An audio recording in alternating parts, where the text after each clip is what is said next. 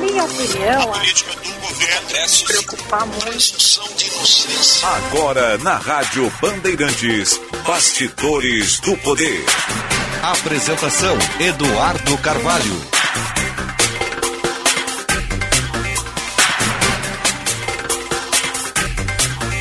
Duas horas, duas horas e um minuto marca o sinal da Rádio Bandeirantes. Muito boa tarde para você, ouvinte do Bastidores do Poder. Eu sou Eduardo Carvalho e vamos juntos nas próximas duas horas aqui na programação da Rádio Bandeirantes. Hoje, dia 13 de julho, o programa que tem na produção Juan Romero, na mesa de áudio Luiz Matoso Braga, central técnica é de Norival Santos, coordenação de redação de Vicente Medeiros, coordenação de jornalismo de Osiris Marins e direção geral do Grupo Bandeirantes de Lisiane Russo.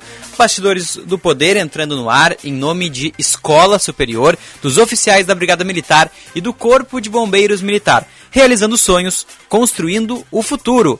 Bastidores do Poder no ar também em nome de Sinoscar. Compromisso com você.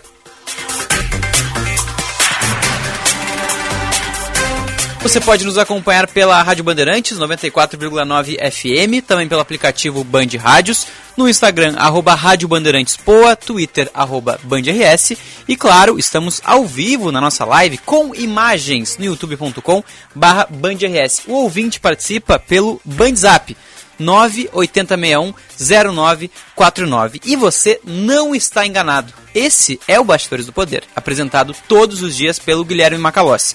Hoje o Macalossi está cumprindo uma outra agenda aqui na, no Grupo Bandeirantes, o Band Eleições, que ele apresenta aqui na programação da TV, e ficou comigo então a apresentação somente nessa quarta-feira. Eu sou repórter da TV Bandeirantes, fui produtor, fui repórter aqui na rádio também, e de vez em quando eu quebro uns galhos, né, Braguinha? E fico aqui na apresentação dos programas da rádio. Quem está me auxiliando muito e que na verdade é o dono do programa de hoje, porque o programa hoje ele não é comigo.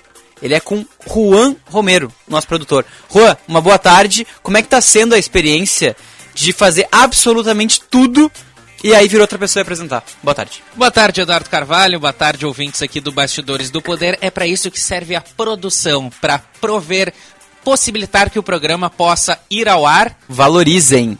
Exatamente, mas Eduardo Carvalho dá também um grande apoio, não só quando quando é o Macalossi apresentando, quando sou eu produzindo também. Eduardo Carvalho também já tem um longo caminho aqui no Bastidores do Poder. Graças a ele também o programa pode ir ao ar e graças à nossa repórter também, Luísa Schirner, nosso vereador Luiz Matoso Braga, nossa central técnica, Norival Santos. Trabalho em equipe. Rádio é trabalho em equipe, veículo é trabalho em equipe e a gente está junto aqui para botar o Bastidores do Poder no ar, Eduardo. E está sendo um prazer trabalhar contigo pela primeira vez. Tu já apresentou outras vezes o Bastidores, mas comigo na produção desde que eu vim para a Rádio Bandeirantes. É a primeira vez, está sendo um prazer, Eduardo. Muito obrigado, Rua. Rua que vai entrar ao longo do Bastidores do Poder com vários destaques, com várias notícias e vai, claro, auxiliar aqui na produção do programa ao longo dessas duas horas aqui na Rádio Bandeirantes. Hoje a gente tem muito assunto para abordar. Tivemos dois anúncios importantíssimos do governo do estado nessa manhã. Também temos é, a situação da dengue. A capital voltou ao nível zero no plano de contingência da dengue devido a uma melhora no cenário. Todos esses assuntos a gente vai debater ao longo do programa. Teremos convidados especiais, Dr. Benjamin Reutemann, diretor adjunto da Vigilância em Saúde de Porto Alegre, vai falar conosco a respeito da situação da dengue aqui na capital a partir das 3 horas da tarde, Coronel Vânio César Santa Rosa. Ele que é o secretário de Segurança Pública do Rio Grande do Sul, vai falar sobre o novo prédio da Secretaria de Segurança Pública aqui no estado. E a gente vai fechar o programa com Saulo Felipe Basso dos Santos. Ele que é o presidente da Mapergs, porque a Polícia Penal foi aprovada na Assembleia Legislativa. A gente vai, claro, trazer todos esses detalhes, essas informações ao longo do Bastidores do Poder de hoje, que abre com notícia, abre com reportagem aqui do meu lado repórter Luísa Schirmer, da Rádio Bandeirantes, que acompanhou durante essa manhã duas coletivas de imprensa muito importantes. Luísa, o que, que tu acompanhou e o que, que a gente traz de notícia a respeito, principalmente, da Secretaria de Segurança Pública do Rio Grande do Sul? Uma boa tarde, seja bem-vindo ao Bastidores do Poder, fingindo um, um, desconhecimento, né? Porque na verdade a gente passou a manhã inteira trabalhando juntos, mas agora a gente finge que a gente está se vendo pela primeira vez. Então, boa tarde. Boa tarde, Dudu. Ó, até já chamei pelo, sobre, pelo apelido, né? Vamos ficar aqui mais informais. Mas boa tarde, Eduardo Carvalho. Boa tarde a todos os ouvintes do Bastidores do Poder. Tu acompanha comigo, como tu bem disse, a coletiva de imprensa hoje no Palácio Piratini, que teve dois dois temas, né? Mesmo a privatização da Corsã, que a gente vai abordar futuramente, mas o que eu vou abordar aqui agora é justamente a nova sede da Secretaria de Segurança Pública, anunciada hoje pelo governo no estado, que vai ter então a construção já prevista para começar a partir do lançamento de um edital, que deve ser lançado nos próximos 60 dias, e a conclusão da obra prevista para 2025. E lembrando, né, o anúncio acontece um ano depois de um antigo prédio ser atingido por um incêndio, aí no dia 14 de julho de 2021, aqui na capital. Dois bombeiros, infelizmente, acabaram morrendo no combate às chamas. A proposta utiliza um projeto já em desenvolvimento desde 2021 pela Procuradoria-Geral do Estado, que vai compartilhar as dependências do Centro Administrativo Fernando Ferrari, opa, Fer, Centro Administrativo Fernando Ferrari, aqui na capital. Perto ali, então, vai ficar do prédio do Tribunal de Justiça do Rio Grande do Sul e também próximo ao Ministério Público, mais especificamente na Avenida Aureliano Figueiredo Pinto, Fe, Aureliano Fernando Pinto, perdão. Então vai ficar ali entre esses dois prédios também bastante proeminentes aqui da capital, o prédio da SSP, que vai ser então conjunto com o prédio da PGE, da Procuradoria Geral do Estado, e vai utilizar então o antigo terreno ali da SSP como permuta. O governador Ranolfeira Júnior inclusive falou que isso vai possibilitar com que o processo seja mais rápido. Vamos acompanhar então a fala dele na coletiva. Imaginem vocês se nós saíssemos do zero hoje. Estamos anunciando que vamos construir um prédio. Vamos começar a fazer um projeto para construção. Não é isso que nós estamos fazendo. Né? Nós estamos com um projeto pronto, aprovado em todos os, os locais necessários, inclusive com o PPCI. Agora só falta a parte final, né? que é essa forma da permuta do terreno da SSP, então também já anunciamos aqui que aquele terreno onde era a Secretaria de Segurança Pública vai entrar nessa permuta por essa construção que iremos fazer. Né? Então, nós ganhamos muito tempo com essa decisão. É importante salientar. Pode seguir, por favor, Eduardo. Muito obrigado, governador. Acordo, então, né, com a gente acompanhou aí a fala, logo em seguida ele passou até a fala para o Procurador-Geral do Estado, Eduardo Cunha da Costa. E só para ressaltar aqui, Eduardo, o prédio vai ter em torno de 28 mil metros quadrados e 14 pavimentos. Vai contar, então, com quatro andares para estacionamento e 10 andares administrativos, com cerca de 200 gabinetes e mais de 860 estações de trabalho. E de acordo com o Procurador-Geral do Estado, o projeto foi licitado, foi licitado em 2014 e aprovado já em 2020, inclusive já está com o PPCI, né, o Plano de Prevenção e Combate ao Incêndio, pronto. O próximo passo é a publicação do edital, que ele também comentou durante a coletiva. Vamos acompanhar. Na formatação de um edital, esse edital deve ser publicado para o chamamento ofertando como permuta é, o imóvel que é o terreno da segurança pública e apresentando então o projeto que deve ser construído, que é este que nós vimos aqui. Então agora nós estamos numa fase de finalização, construção jurídica deste edital, então estamos em elaboração do edital, atualização das avaliações para que as duas sejam compatíveis com as mesmas datas e aí a partir disso nós podemos fazer a publicação do edital. Nós prevemos aí mais ou menos ainda uns 60 dias para a publicação desse edital. Né, então, só para finalizar, o que, que vai ter nesse prédio? Biblioteca, auditório, restaurante claro, um café. E aí o terreno foi avaliado em cerca de 90 milhões, né, o terreno antigo que ficaria na Voluntários da Pátria, onde infelizmente aconteceu o incêndio, mas é provável que esse valor aumente por conta da tramitação do plano diretor aí, né, que a prefeitura ainda não finalizou, que está em tramitação na Câmara de Vereadores, eles vão então ver como é que está esse índice construtivo e pode ser então até maior esse valor. Volto contigo aí, Dudu. Tá certo. Obrigado, Luísa. Luísa que acompanhou essa coletiva da Secretaria de Segurança Pública do Estado do Rio Grande do Sul, porque a gente teve aqui todo aquele incêndio, o prédio foi completamente destruído, chegou a ser implodido, inclusive, e agora a gente já tem né, os desdobramentos, Luísa, e fica então a esperança. Luísa, só para reforçar para o pessoal, tem alguma data prevista para esse prédio ser construído, alguma coisa nesse sentido? Não, apenas a gente tem a data do edital, né, que é para ser lançado em 60 dias, e a conclusão é 30, prazo de 36 meses para a empresa, né, enfim, para a companhia, que então pegar esse edital, que é uh, concordar então em construir esse prédio novo aí da sede da Secretaria de Segurança Pública. Perfeito. Obrigado, Luísa. Ela volta ao longo da programação aqui da Rádio Bandeirantes, trouxe as informações do novo prédio da Secretaria de Segurança Pública. E agora, ao vivo na Band News TV, a Câmara dos Deputados vota os destaques da PEC das Bondades, que foi aprovada com 393 votos favoráveis e apenas 14 contrários. Vamos ver o que está rolando na Band News TV, Braguinha? Aproveitou aí dessa brecha para poder votar à distância e fazer o registro à distância, algo que só estava permitido entre na segunda e na sexta-feira. Ah, com essa brecha toda nesse problemão aí que deu no sistema de internet da Câmara dos Deputados, muita gente aproveitou para já já entrar de férias, né? É aquele home office dos parlamentares. O Arthur Lira está falando no momento, Ângelo. Fica aqui comigo que já já eu tenho uma perguntinha para você, justamente sobre as investigações do que aconteceu ontem. Vamos só acompanhar aqui para a gente sentir um termômetro do que diz o presidente da Câmara. O, a oposição pediu o regimento. Da maneira que nós estamos votando, ela não fere o regimento, ela é regimental. O senhor pode dizer que é, é assim, que é assado, que é presencial, que não é. O senhor só não tem o direito de fazer essa imputação para dizer que a quem interessa isso. Eu rogo e peço, porque ontem, quando o lado de cá quis imputar a oposição, eu não aceitei. Aqui nós não estamos tratando de dizer, deputado Paulo, com todo o respeito que eu lhe tenho em consideração, Está falando o presidente da Câmara, Arthur Lira, a PEC das Bondades que retoma a votação hoje, depois de um apagão que impediu que a votação fosse continuada na noite de ontem. O texto que, base que foi aprovado, como eu mencionei, por uma grande maioria, apenas 14 votos contrários. Nessa quarta-feira, portanto, os parlamentares vão analisar os destaques, ou seja, algumas propostas que podem mudar determinados trechos da medida. Para quem não sabe o que é a PEC das Bondades, a PEC gera mais de 40 bilhões de reais em despesas excepcionais, ou, por exemplo, exemplo, fora do teto de gastos, que vão ser divididos entre benefícios sociais. Por exemplo, Auxílio Brasil ou o próprio Vale Gás de Cozinha. Uh, com esse, esse valor, então, seria repassado para as pessoas como, de certa forma, um, um auxílio, e a medida seria para ampliar esses benefícios sociais, portanto, do governo federal. Como eu mencionei, texto aprovado, agora os os deputados vão fazer uma pequena pausa, em seguida eles vão continuar falando. Na Band News TV está falando o repórter Ângelo Nascimento. Depois a gente volta com mais destaques de Brasília. A votação deve seguir ao longo de toda a tarde. Como eu falei, era para ter sido encerrada ontem, mas teve um apagão que, inclusive, vai ser investigado pela Polícia Federal. Polícia Federal confirmou que foi acionada na noite de ontem pela Câmara dos Deputados, vai apurar essas falhas na internet e essas inconsistências no sistema de votação. Uma equipe técnica, inclusive, foi no local ontem, fez as primeiras verificações e todo um inquérito será instaurado agora para investigar exatamente esse apagão que impediu que a PEC das Bondades fosse uh, votada em a sua plenitude na noite de terça-feira. Braguinha, levanta a trilha para nós, por favor.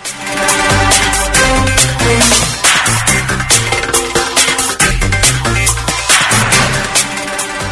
aqui do meu lado segue a Luísa Schirmer, que acompanhou uma outra coletiva, né, Luísa? Exatamente, Eduardo. Inclusive estava do meu lado, né, quando a gente acompanhou. Exatamente. Fez boletim para Band News, para Band TV, perdão, né? Para Band, para vai ao ar inclusive depois do Brasil Urgente, hoje à tarde, sobre a questão da privatização da Corsã que era para acontecer até Exatamente. julho, mas devido aí a certos problemas, aliás, finalzinho do governo demonstrando assim, algumas derrotas importantes, né, principalmente agora. Pois é, exatamente. Essa, essa privatização da Corsã, na verdade, que era um plano antigo do, do governo do Rio Grande do Sul, foi ah, inclusive anunciada na gestão ainda do Eduardo Leite, antes dele renunciar, e agora teve todo um revés nessa história. Quem conta pra gente o que aconteceu? Juan Romero, como é que está essa situação da privatização da Corsã e o que, que o governo do estado decidiu ou anunciou nessa manhã? Exatamente, Eduardo. Pouquinho antes, então, dessa coletiva de imprensa anunciando essa nova sede da Secretaria da Segurança Pública, o governo do Estado fez um outro anúncio no Salão Negrinho do Pastoreio, justamente de que não vai recorrer da decisão do Tribunal de Contas do Estado que determinou a interrupção desse processo de privatização da estatal, a Companhia Rio Grandense de Saneamento. O governador Ranolfo Vieira Júnior afirmou que vai tentar reformular o modelo, fazer um novo processo é, baseado no exemplo de outras companhias como a Sulgás e a CE.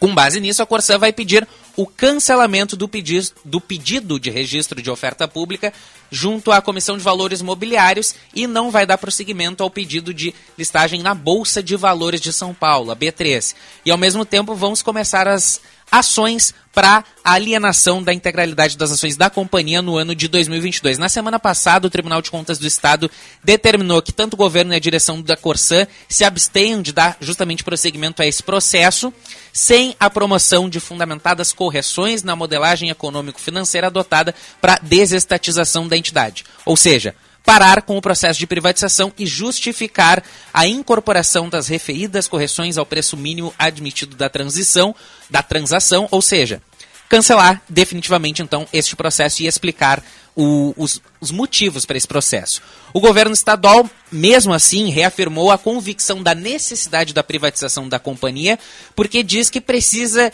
de recursos para investimentos para cumprir as metas fixadas no marco legal do saneamento. Novo marco legal como a universalização da coleta e do tratamento de esgoto e também do abastecimento de água tratada, principais funções aí da companhia. Só para relembrar, Eduardo, o, esse processo de privatização da Corsã, toda essa intenção do governo do estado, esse processo em julho de 2021 foi apresentado pelo governo aos deputados estaduais e em agosto de 2021 foi aprovado na Assembleia Legislativa, com 33 votos favoráveis e 19 contrários. Na época, o governo precisava de 28 votos do de, dos deputados para conseguir esta aprovação. E aí passou desses 33. Ainda em julho, quando esse processo foi apresentado pelo governo aos deputados estaduais, foi aberto um processo pelo Tribunal de Contas do Estado para analisar essa privatização, logo depois de uma representação do Ministério Público de Contas, para averiguar e acompanhar integralmente a abertura de capital e a venda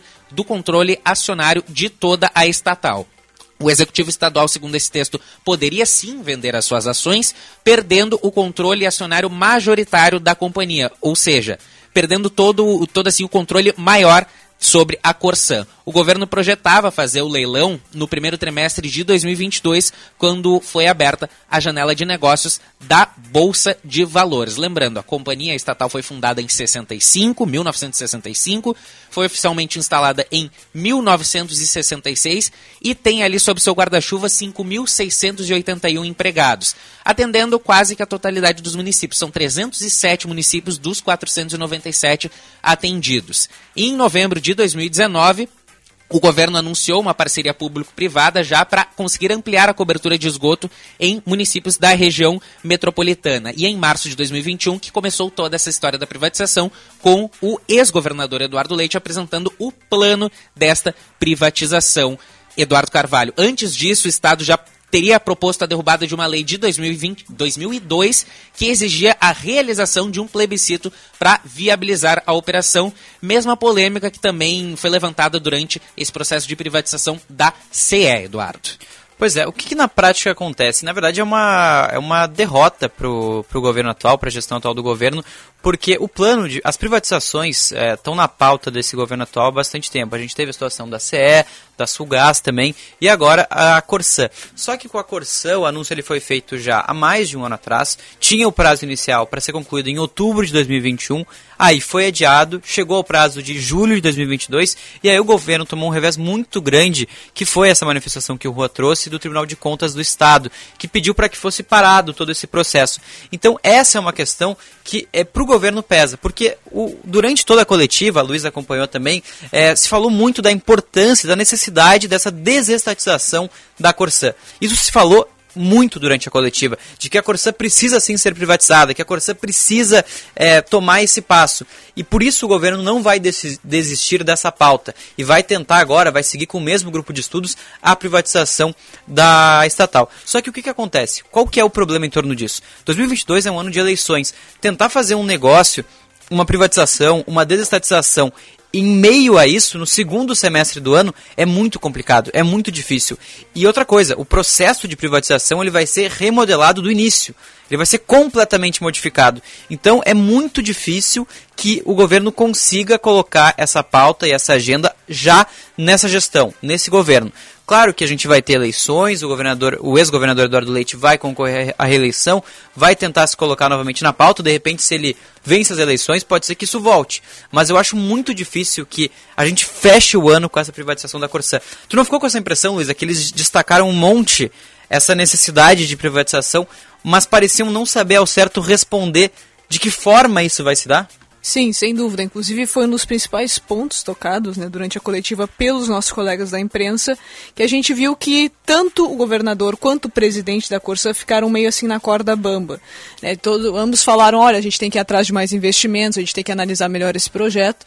porém uh, nenhuma, nenhum esclarecimento a mais foi dado. Foi essa questão, até o governador Ranolfo levantou que é um projeto caro, 13 bilhões de reais, né? Muito dinheiro realmente. Mas, como ele disse, é necessário, até pela, pela história né, da Corsã, que até a gente tem que ver também que é, um, é uma privatização, como tu falou, no ano eleitoral. E é a segunda derrota consecutiva, bem assim, proeminente né, no governo nesta semana já. A gente ontem teve a votação na Assembleia também na questão das rodovias estaduais, que eu acompanhei. Também outra derrota muito grande aí, principalmente para a gestão do Eduardo Leite, ou do, também do governador Ranolfo Júnior, né, os dois que estavam juntos aí nessa essa base do governo, Eduardo.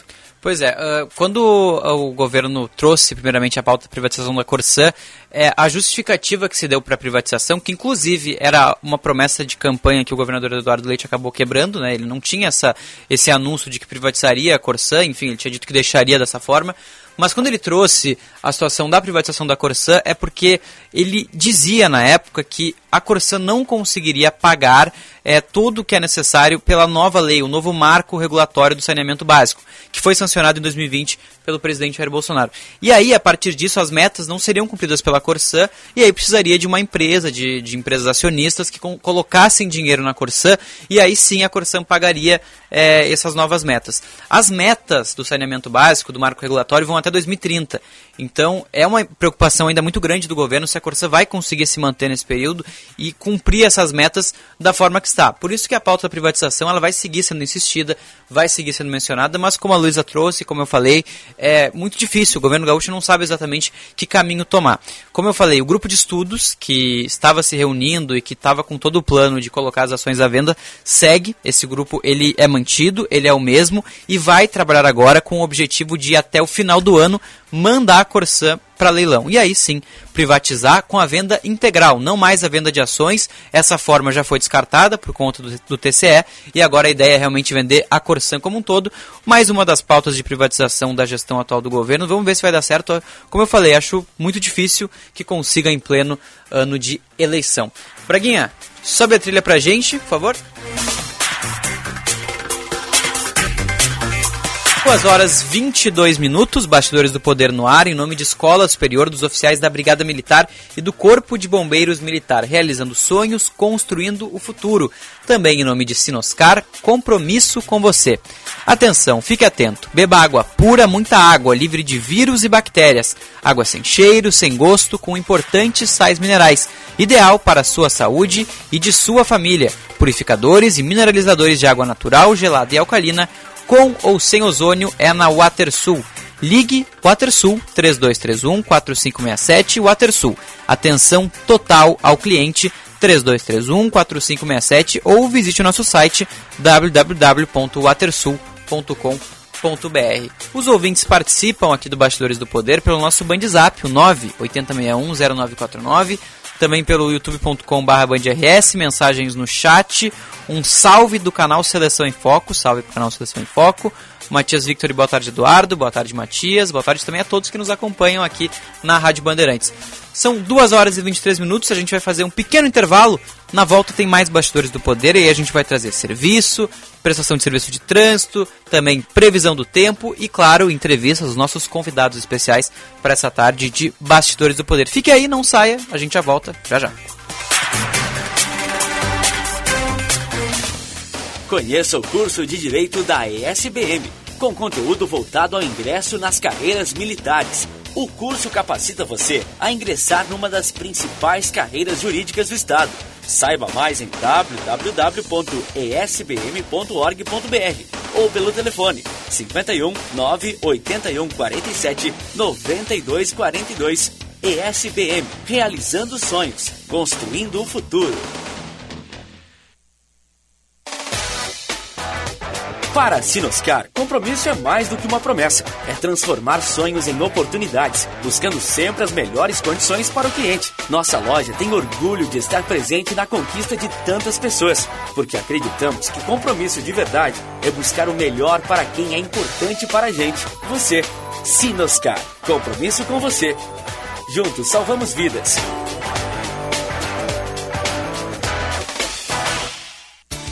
Atenção, engenheiros e engenheiras. Chegou o novo plano previdenciário Sengiprev BTG, o mais novo benefício criado pelo Sindicato dos Engenheiros para oferecer aos associados um futuro muito mais tranquilo. Em julho, as 100 primeiras adesões garantem isenção total da anuidade de 2023. Acesse o portal, conheça as condições ou faça contato pelo WhatsApp 3230 1650. Sindicato dos Engenheiros 80 anos. Nosso maior projeto é você.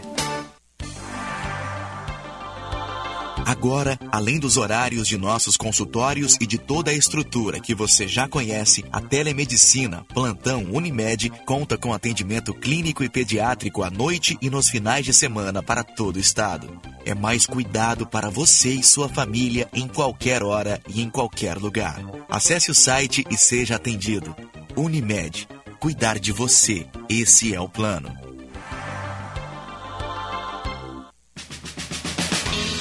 Senhor empresário, alugue veículos para sua empresa com a maior locadora gaúcha. Citicar Aluguel de Veículos. Ter sua frota terceirizada permite mais recurso financeiro disponível para você investir no seu negócio.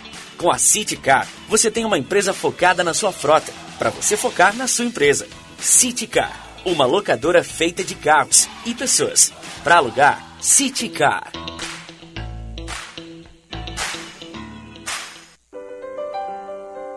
Tudo em perfumaria e higiene pessoal você encontra na Sanar Farmácias. Os melhores preços e as melhores condições. Super oferta Sanar Farmácias para você e sua família. Desodorante Nivea nas apresentações Roll-On e Aerosol com preços especiais que só a Sanar Farmácias tem. Oferta válida enquanto durar o estoque. Sanar Farmácias, onde tem saúde, tem Sanar.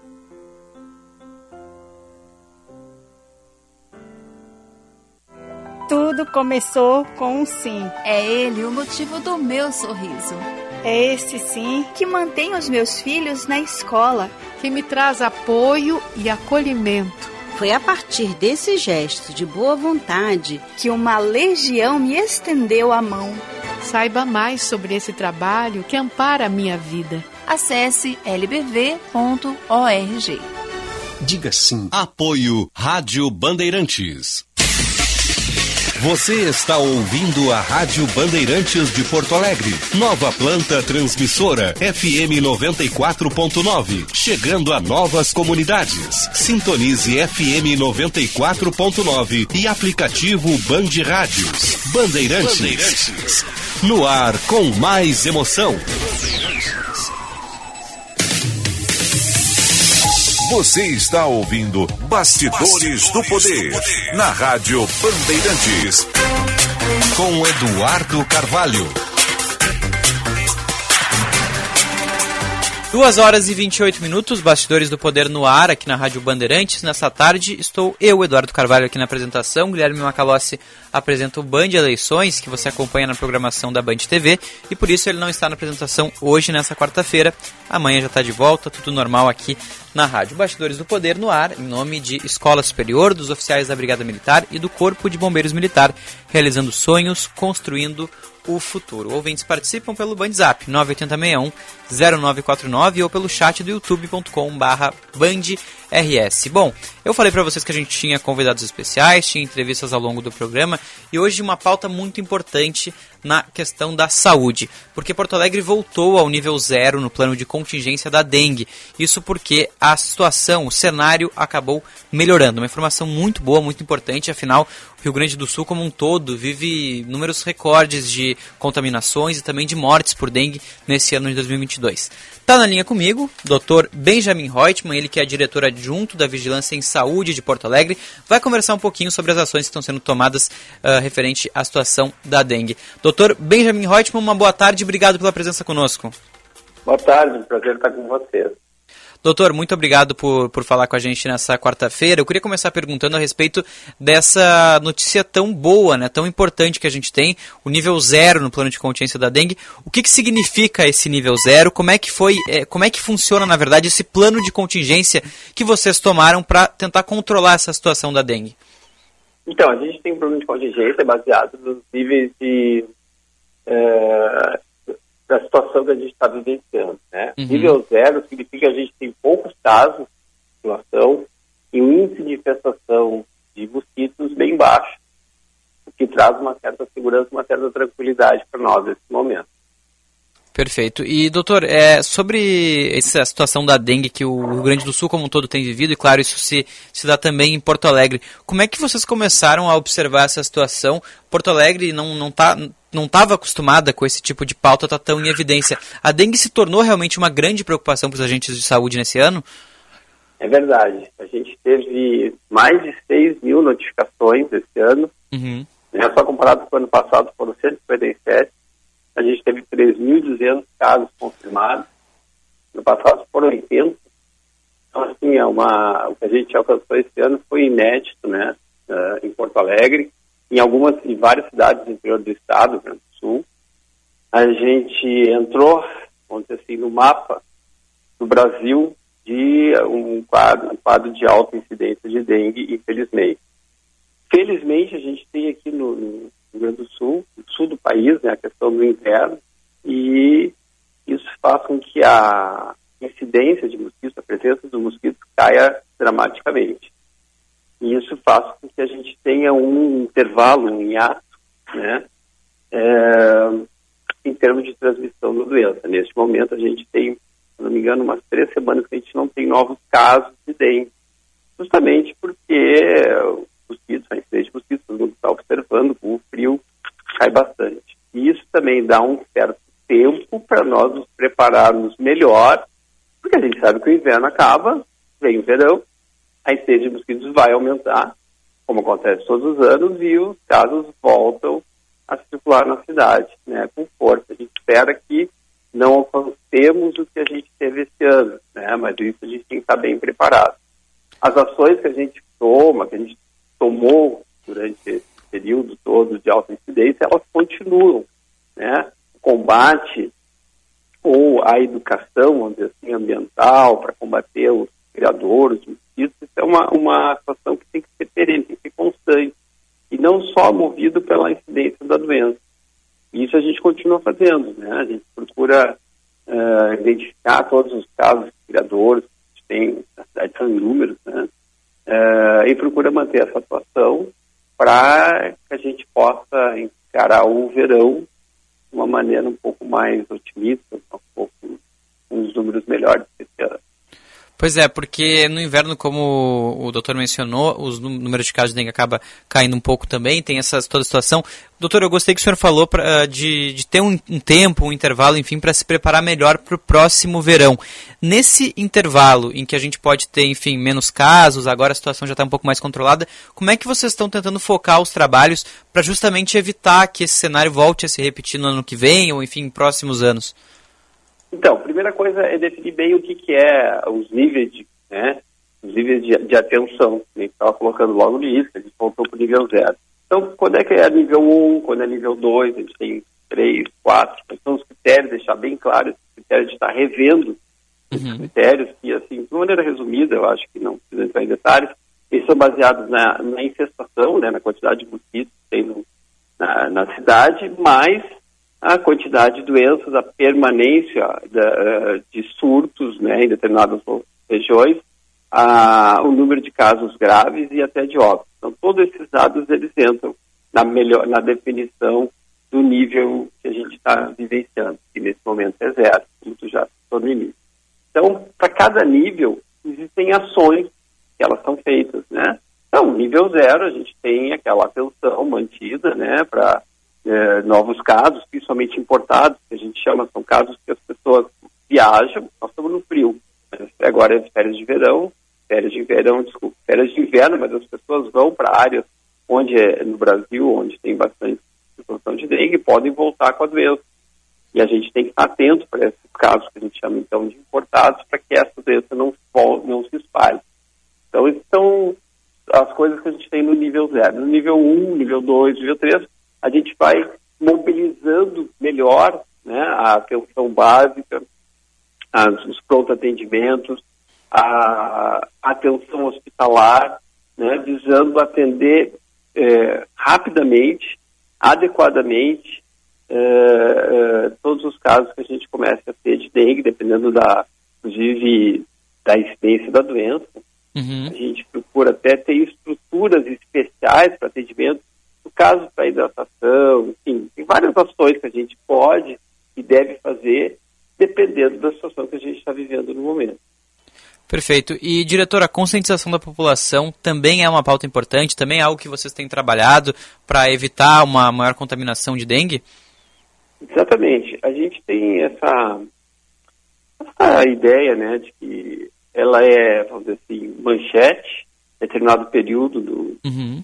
do ano, depois é, desaparece e aí parece que tudo voltou ao normal e a gente não precisa mais se preocupar com isso. Então, isso que é importante a gente manter a preocupação, a educação, a orientação, os cuidados, mesmo não tendo casos, mesmo tendo menos mosquitos agora, a gente tem que manter a, a orientação para evitar né, a, a, que quando a temperatura for mais favorável, volte a aumentar o número, a infestação de mosquitos na cidade. Então, essa, isso aí tem que ser contínuo, tem que ser perene. Não, não, não deve parar ou ser suspensa porque a, a doença não é mais manchete. Né? Não só porque a gente não tem mais doentes agora. A gente tem que manter esse cuidado durante a vida toda, durante todo o tempo. Não deve, não, a gente não pode parar essa orientação. Perfeito, diretor. Essa, esse ponto que o senhor tocou a respeito do, da, de ser manchete, de deixar de ser manchete, enfim, esse possível esquecimento da dengue, digamos assim, durante a pandemia, pode ter sido um dos motivos que ocasionou esse número tão alto de casos e de, de mortes, até porque não de dengue, nesse ano. Tu acha que se a gente tivesse falado um pouco mais sobre o assunto, a gente poderia ter evitado esse cenário que a gente observou nos primeiros seis meses de 2022? Então, essa é uma pergunta bem interessante que a gente ainda não tem uma resposta pronta. O fato é que o número aumentou dramaticamente, e aí a pergunta, por que, assim, a infestação de mosquitos, uh, como todos os anos, aumentou durante o verão, por que uhum. esse ano foram números tão grandes? A gente não tem uma resposta pronta para isso, né? Eu acho que, na verdade, somam-se vários fatores. Assim. Realmente, assim, a dengue passa desapercebida quando ela quando a gente começa a, a, a, diagnosticar os casos, talvez até já seja um pouco mais tardio, já se espalhou a doença pela cidade a gente consegue pegar os primeiros casos, aqueles que vêm de fora, a gente consegue fazer um bom isolamento desses casos, a gente consegue até evitar é, a transmissão para os vizinhos, para os outros, para as outras pessoas, consegue evitar o surto, mas a gente não conseguiu esse ano. Né? É, isso é uma situação, a situação ambiental, né, que a gente tá, enfatiza várias vezes, também não é uma, só uma, um, vamos, vamos colocar, deixar claro, isso também não é só uma questão pessoal, não é aquela, aquela casa que tem aqueles vasos que, que, que tem água, está uh, juntando água. Também existem coisas do próprio sistema, né, do próprio poder público que é responsável. É lixo que é, de, que é, que é colocado em área inadequada, talvez tenham a praças, a locais, tem algum buraco que acumula água, Uh, enfim, na verdade é um conjunto de fatores, a gente não pode uh, individualizar, dizer que esse ou aquele ente é, é, é responsável de todo mundo, é, é um conjunto. É, toda a sociedade, eu acho que tem que é responsável né, por, esses, por, a, por esses locais inadequados, pelo descarte inadequado, pela, pelos uh, criadores, vamos dizer, que surgem, né? E todo mundo é responsável também para combater isso. Né? Eu acho que é uma coisa assim que tem, é bem a junção da, da, da população, da, da, sociedade civil, dos entes públicos, né, da secretaria, da, do poder público, da prefeitura. Acho que a, a, mídia ajuda muito nisso também, né? Acho que todo mundo junto e a, e atenção, a, os locais de atendimento, de atenção também estão é, juntos nessa luta para combater a dengue. Perfeito. Diretor adjunto da Vigilância em Saúde aqui de Porto Alegre, doutor Benjamin Reutemann. Doutor, só para aproveitando a sua presença aqui, antes de te liberar, eu gostaria de perguntar também a respeito da situação da vacina contra a gripe. Eu sei que vocês têm acompanhado essa situação bem de pertinho também. Porto Alegre que já passou das 420 mil doses aplicadas. Como é que está sendo esse cenário a respeito da vacinação contra a gripe aqui também na capital? É, isso ajuda também no cenário das internações eh, nas emergências aqui nos hospitais, doutor? Eu acho que isso é muito importante porque estão vendo que tem várias. Uh, uh, todos os atendimentos de emergência estão bastante lotados Sim. com uh, atendimento em doenças respiratórias.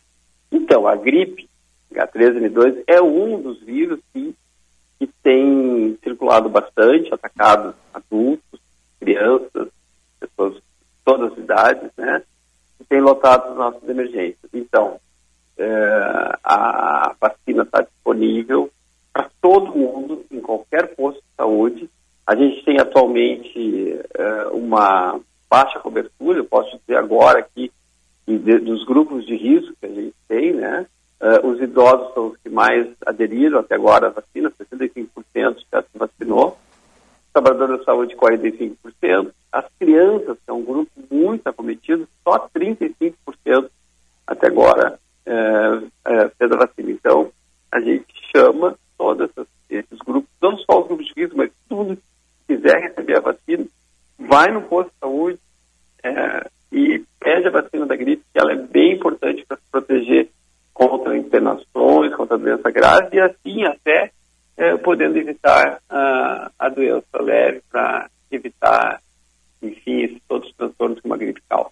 Bom, e fica então o recado do Dr. Benjamin Reutemann, também para as crianças se vacinarem, os pais levarem os filhos para tomar vacina. O doutor, inclusive, que é pediatra, então não, ninguém tem mais local de fala para falar sobre vacinação de crianças do que o doutor, né, doutor? Isso mesmo, a gente tem visto muitas crianças é, com doenças respiratórias e tem que estar ao nosso alcance vacinar. Então, vamos vacinar, vamos vacinar. Perfeito. Doutor, muito obrigado pela presença conosco. Doutor Benjamin Reutemann, diretor adjunto da Vigilância em Saúde de Porto Alegre, falou conosco a respeito da situação da dengue aqui na capital e também sobre a vacinação contra a gripe. Diretor, obrigado, uma boa tarde, uma boa semana. Opa, boa tarde, obrigado. Tá certo. Aí o diretor adjunto da Vigilância em Saúde de Porto Alegre. Agora a gente vai com a prestação de serviço aqui no Bastidores do Poder. Vamos com o trânsito. Josh Bittencourt. Boa tarde, Josh. Repórter Bandeirantes. Opa, esse é o Repórter Bandeirantes. Agora sim a gente vai com o trânsito. Serviço Bandeirantes. Repórter Aéreo. Já conhece o MrJack.bet, um site completo de apostas esportivas onde o palpite certeiro vira saque instantâneo. Desafie-se em MrJack.bet. Muito boa tarde, Eduardo, boa tarde. e a todos aqui no Bastidores do Poder nessa quarta-feira. Em trânsito bastante carregado na zona sul de Porto Alegre, pela Diário de Notícias com a Padre Cacique, em função de uma obra de requalificação asfáltica afetando o sentido centro da Diário de Notícias. Na zona norte, o alerta vai para acidente envolvendo carro e moto na rua 18 de novembro, próximo a professor Sarmento Barata, no bairro Navegantes. O motociclista ficou ferido e o SAMU foi acionado para fazer o atendimento. Nas rodovias, a BR-116 tem trânsito mais congestionado em São Leopoldo, junto à ponte sobre o Rio dos Sinos, nos dois sentidos. Quer transformar palpite certeiro em saque instantâneo? Venha para o MrJack.bet desafie-se. Acesse MrJack.bet e divirta-se. Eduardo. Obrigado, Josh, com as informações do trânsito aqui em Porto Alegre, também na região metropolitana. Aqui comigo no estúdio, Diogo Rossi, repórter do grupo de esportes aqui da, Band, da, da Rádio Bandeirantes. Diogo, tem informação importante a respeito de Grêmio, é isso mesmo? Boa tarde. Tudo bem, Eduardo? Boa tarde para você, audiência da Band. Exatamente, o Grêmio está negociando o repasse do empréstimo de Martim Benítez para o América de Belo Horizonte. Time da Série A do Campeonato Brasileiro está negociando o jogador que atuou com o técnico Wagner Mancini em Porto Alegre. Foi um pedido do técnico Wagner Mancini aqui na capital e agora está deixando o tricolor para atuar por lá. Detalhe, e é importante porque é uma situação que a gente vinha abordando aqui já na Bandeirantes, que o Grêmio abriria a próxima janela de transferências, né, Eduardo, com a tentativa sempre de baixar a folha salarial, que hoje está em 11 milhões de reais. Uhum e o Benítez faz parte desse processo, é o primeiro a encaminhar a sua saída da capital, saindo da, de Porto Alegre. O Benítez que não deu certo, né? É a contratação mais cara do Grêmio na janela.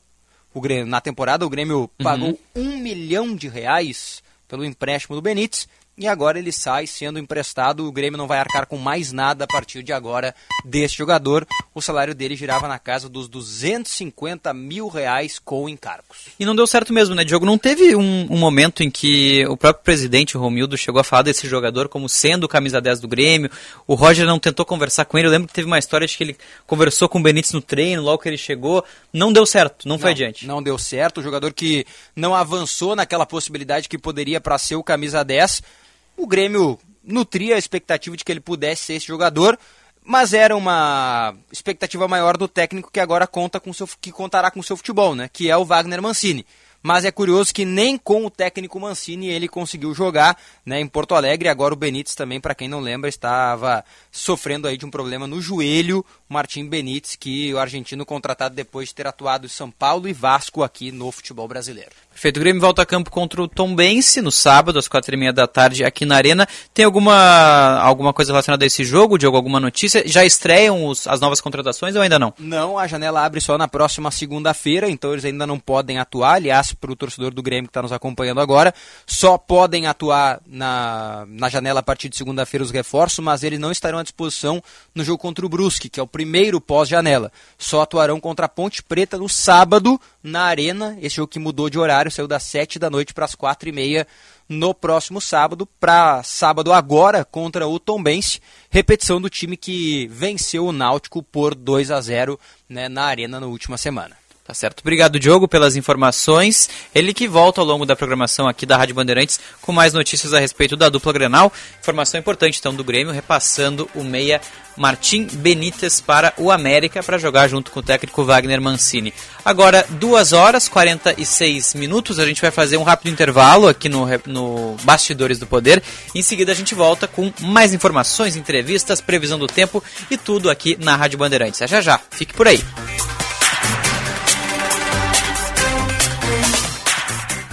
Conquistar clientes para a vida inteira é o foco da Tabacaria Paromas, que completa 22 anos este mês.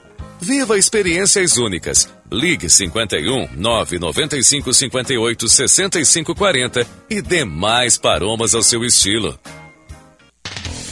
Conheça o curso de Direito da ESBM, com conteúdo voltado ao ingresso nas carreiras militares. O curso capacita você a ingressar numa das principais carreiras jurídicas do Estado Saiba mais em www.esbm.org.br ou pelo telefone 51 981 47 92 42. ESBM, realizando sonhos, construindo o futuro. Convidamos você, produtor rural, a participar do seminário Duas Safras, etapa capital, que será realizado no dia 28 de junho, terça-feira, a partir das 8 e meia da manhã, na FEComércio, em Porto Alegre. Serão abordados os temas cenários econômicos e mercadológicos, sistema sulco camaleão em terras baixas, produção de milho em terras baixas, a pecuária em sistemas integrados de produção, realização Senar RS. Inscreva-se no site www.senar-rs.com.br barra inscrição. Duas safras, mais produção no ano inteiro. Minuto Siemens. O Sindicato Médico do Rio Grande do Sul é a entidade que defende o médico, as condições de trabalho, a valorização do profissional e a saúde. Associe-se ao Siemens e tenha serviços especializados, ampla defesa e benefícios que possibilitam a qualidade de vida do profissional médico. Ligue 51 3027 3737. Quarta do genérico é na Panvel. Só hoje você economiza ainda mais na compra de remédios genéricos com super descontos de até 65% em diversos produtos da categoria. As ofertas valem nas lojas, no site, no app e pelo Alô Panvel. Então você já sabe, pode perguntar, pode comparar, pode confiar. As melhores ofertas da semana estão na quarta do genérico. Só hoje, na Panvel.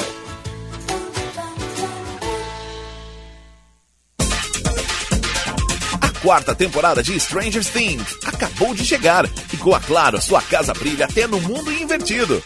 Assine Claro Virtua 350 mega com assinatura Netflix inclusa por R$ 94,99 nos primeiros três meses do combo.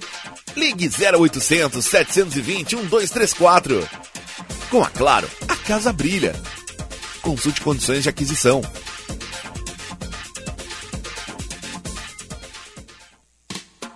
Seja uma empresa associada da CDL Porto Alegre. Tem acesso às mais completas soluções analíticas para acelerar os resultados do seu negócio. Capacitações adequadas às reais necessidades de você e da sua equipe. E receba conteúdos e análises exclusivas que irão auxiliar no processo de tomada de decisão. Converse com nossos consultores e associe-se cdlpoa.com.br.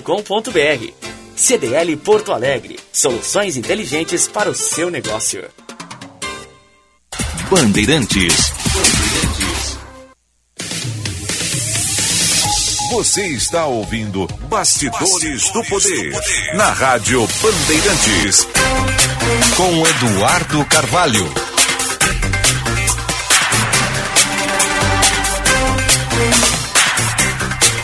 Duas horas 50 minutos, de volta aqui com Bastidores do Poder na Rádio Bandeirantes.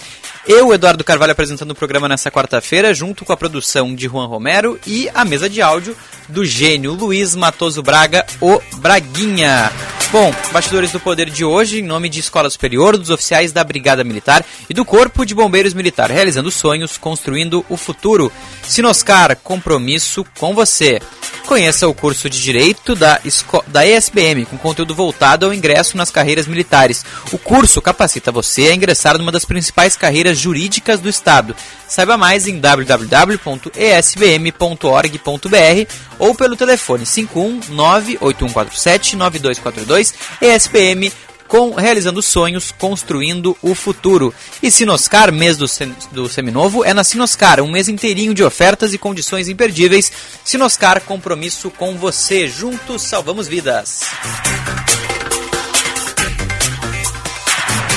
A Assembleia Legislativa do Rio Grande do Sul vetou um projeto que previa um investimento estadual de quase 500 milhões de reais em rodovias federais aqui no, no estado. Os recursos seriam na BR-116 e na BR-290 e a decisão veio através do voto de Minerva do presidente da casa. Quem conta essa história? Eduardo Oliveira.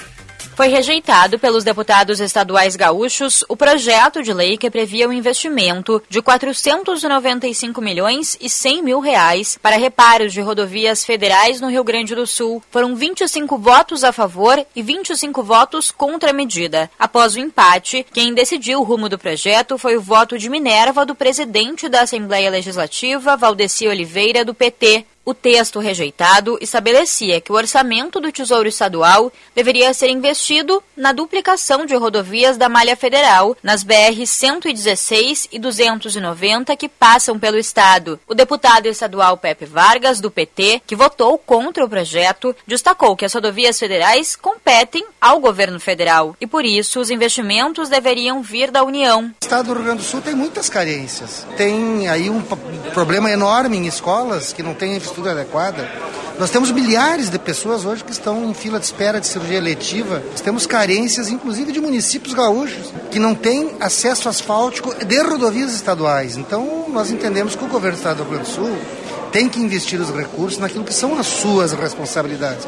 E o governo federal investir nas suas responsabilidades. Então, objetivamente é isso. Não cabe ao governo do estado. O que, que o governador vai dizer para aquele município que tem uma estrada estadual que não é asfaltada e que ele não asfalta e ele vai lá e coloca numa obra federal? Já o deputado Matheus Vesp, do PSDB, defendia que a destinação dos recursos poderia ser uma forma de solução para o escoamento da produção do Estado gaúcho e a ligação com parceiros comerciais como a Argentina. Para o gaúcho que nos acompanha, pouco importa essa estrada é da União, do Estado do município, ele quer saber do resultado. E essas estradas, a 290, a BR-290 e a BR-116, são as duas mais importantes. Uma responsável por 65% do escoamento do Rio Grande do Sul, a 116 e outra, a ligação com o nosso maior parceiro comercial, que é a Argentina. São 500 milhões para resolver até dezembro esses gargalos. Nós poderíamos falar do que vai nos gerar em uh, lucro e investimentos, mas só em vidas salvas já valeria a pena. De outra forma, nós não aprovarmos esse projeto, vamos deixar esse recurso parado, porque ele é um recurso para investimento, não pode ser usado em recapeamento, que é recurso de custeio, por exemplo, em estradas gaúchas. Responsável pelo voto de Minerva, o deputado e presidente da casa, Valdeci Oliveira, do PT, destaca que a votação era complexa, mas que manteve o mesmo posicionamento que já havia destacado e que foi também a decisão da bancada, que votou contra o projeto de forma unânime. Uma decisão muito tranquila, muito consciente. Logicamente que nós temos é, consciência da importância que tem das duplicações das rodovias federais, mas nós não podemos também achar que pegar meio bilhão de reais do governo do estado que tem dezenas e dezenas de rodovias, né, de entroncamento, de trevos, etc., com enormes dificuldades, e passar para o governo federal de uma forma assodada, rápida. Aliás, acho que esse assodamento e essa rapidez que tentaram, inclusive, colocar sobre a Assembleia, Está aí o resultado da votação. A duplicação da BR-116 seria entre Guaíba e Pelotas, além da execução de melhorias entre Novo Hamburgo e Porto Alegre. Já a BR-290 receberia a duplicação entre Eldorado do Sul e Pantano Grande e melhorias na malha viária entre as cidades de Vila Nova do Sul, Santa Margarida do Sul e São Gabriel.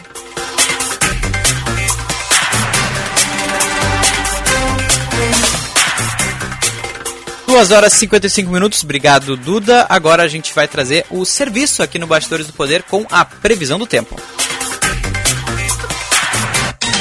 Serviço Bandeirantes. Previsão do tempo.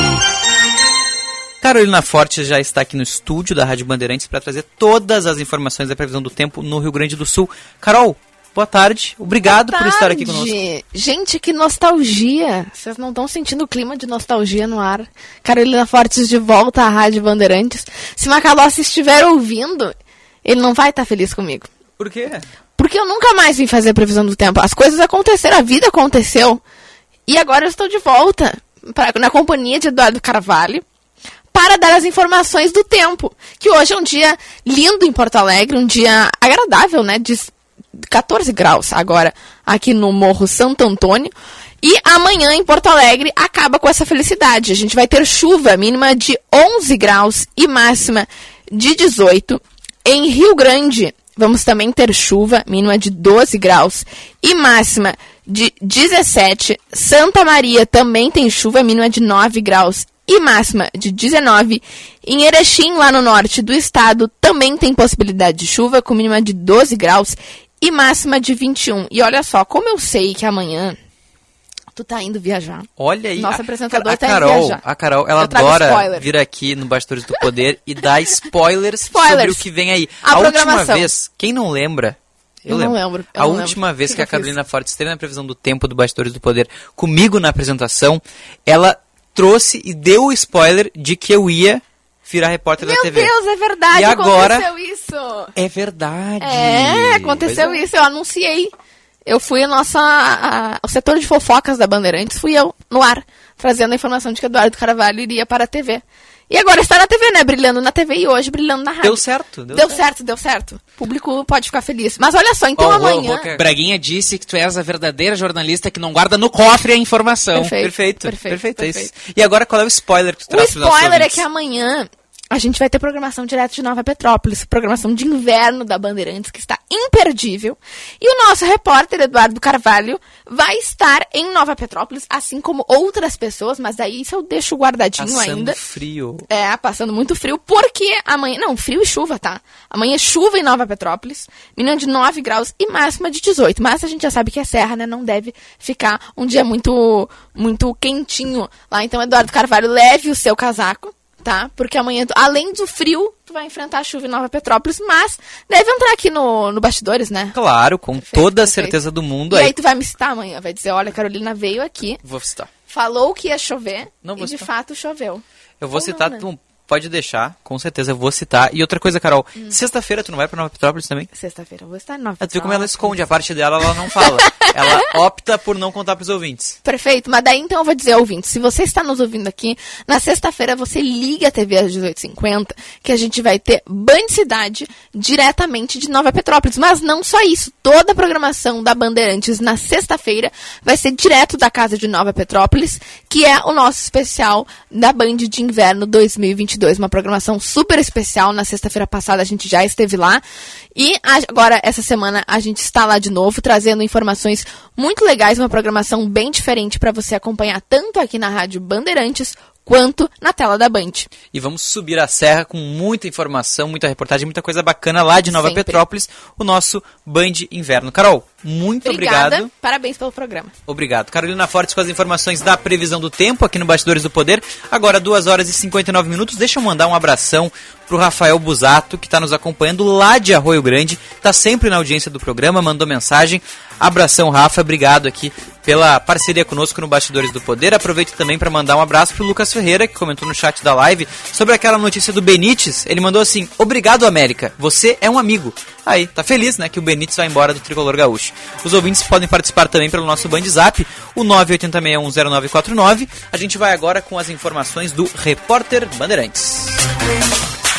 Repórter Bandeirantes é um oferecimento de Grupo Souza Lima. Eficiência em Segurança e Serviços. Repórter Bandeirantes. Vamos lá, começando agora mais um repórter Bandeirantes para todo o Brasil. Começam hoje as matrículas para os estudantes aprovados na primeira chamada do Sistema de Seleção Unificada, o SISU. Yumi Kuano é quem fala de Salvador. Os estudantes aprovados na primeira chamada do SISU, Sistema de Seleção Unificada, podem fazer a partir de hoje a matrícula nas universidades públicas. As aulas iniciam neste segundo semestre. A matrícula segue até a próxima segunda-feira. De acordo com o Ministério da Educação, quase 66 mil vagas no ensino superior público são oferecidas para mais de 2 mil cursos de graduação em universidades do país. Quem não foi contemplado na chamada regular já pode entrar em uma lista de espera também até o dia 18 de julho. O resultado será divulgado por cada instituição de ensino. No sul do país, seguem as investigações sobre o caso do petista assassinado em Foz do Iguaçu. Leonardo Gomes conta pra gente. A defesa do policial penal bolsonarista Jorge Guaranho, que matou a tiros o tesoureiro do PT em Foz do Iguaçu, Marcelo Arruda, pediu à justiça uma perícia para constatar a embriaguez da vítima. O documento, obtido pela Band News FM, pede ainda imagens de câmeras de vigilância para verificar o consumo de bebida alcoólica pelo aniversariante durante a festa. Os advogados alegam ainda que Guaranho agiu em legítima defesa. Já a defesa da família da vítima rebate a versão e afirma que o pedido de perícia é uma tentativa de criminalizar a vítima e descaracterizar o crime de ódio. Este foi o repórter Bandeirantes. Sou experiente, mas também moderno. Sou inovação, ação. Sou nacional e sou fundamental. Sou forte. Sou diversos serviços e o melhor custo-benefício. Sou parceria e credibilidade. Sou a sua tranquilidade. Souza Lima. Uma empresa líder com diversos serviços para todas as empresas. Sou tudo o que o seu negócio precisa. Grupo Souza Lima. Gente cuidando de gente, sempre. Lá vem ela, lá vem ela. A promoção Vai de Visa, vai Brasil. Use seu Visa e concorra a viagens para assistir a final da Copa do Mundo da FIFA e muitos outros prêmios. Haja coração. Saiba mais em vaidevisa.com.br. Visa, uma rede que trabalha para te oferecer mais. Parceira global da Copa do Mundo da FIFA Qatar 2022. Promoção aprovada pela Secap. Não dá para ficar perdido na programação, certo? Por isso, vai de Sky. Só a Sky tem uma programação para agradar todos os gostos da família. E sabe qual a melhor parte? Com Sky pré-pago é muito mais flexibilidade de pagamento. Você compra equipamento e recarrega quando quiser a partir de R$ 9,90. E só nesse mês a instalação é grátis, ouviu só? É só escolher quantos dias de recarga você deseja. 3, 7, 15 ou 30 dias. Ligue 0800 728 7163. Na dúvida vai de Sky. 0800 728 7163. Lá vem ela, lá vem ela. A promoção Vai de Visa, vai Brasil. Use seu Visa e concorra a viagens para assistir a final da Copa do Mundo da FIFA e muitos outros prêmios. Haja coração. Saiba mais em vaidevisa.com.br. Visa, uma rede que trabalha para te oferecer mais. Parceira global da Copa do Mundo da FIFA Qatar 2022. Promoção aprovada pela Secap. Brasil! Histórias das Copas. Oferecimento Sorridentes. Alinhador invisível é na Sorridentes. Sorriso de primeira e de verdade. Agende uma avaliação. Filco tem coisas que só a Filco faz para você. KTO.com. Para você que gosta de emoção, dê seu palpite em KTO.com. Sferrier, a água mineral rara para quem tem sede de saúde. A única com pH 10 e vanádio. Votomassa, se tem acaba bem. Visa, uma rede que trabalha para te oferecer mais. GRI, ar-condicionado inverter é GRI, maior fabricante de ar-condicionados do mundo. E Euro 17 Crédito, o seu correspondente bancário. euro17.com.br. Paolo Rossi. Paolo Rossi era un ragazzo come noi. Atenção, balão subindo, descendo, soltou na cabeça da toca, essa bola espirrou. Atenção, é é gol!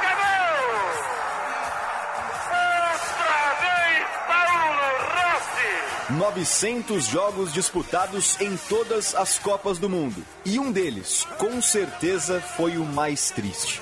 5 de julho de 1982. A seleção chegava ao jogo decisivo contra a Itália, valendo vaga na semi, com 100% de aproveitamento em quatro jogos. Pena que Fiore Giliotti não narrou o avanço brasileiro às finais em Sarriá, Barcelona, e sim a tragédia do Sarriá. Brasil arrumado, desesperado. Apito arde. É um lindo sonho que morre. É uma bela ilusão que se desmancha. Estamos no chão, torcida brasileira. Este povão enrola bandeiras e o nosso coração chora. Chora porque esperávamos mais. Porque o Brasil tinha tudo para ganhar da Itália. Bandeirantes, a rádio de todas as Copas. A emoção, mais uma vez, vai contagiar. Vamos rumo à Copa do Mundo da FIFA Qatar 2022.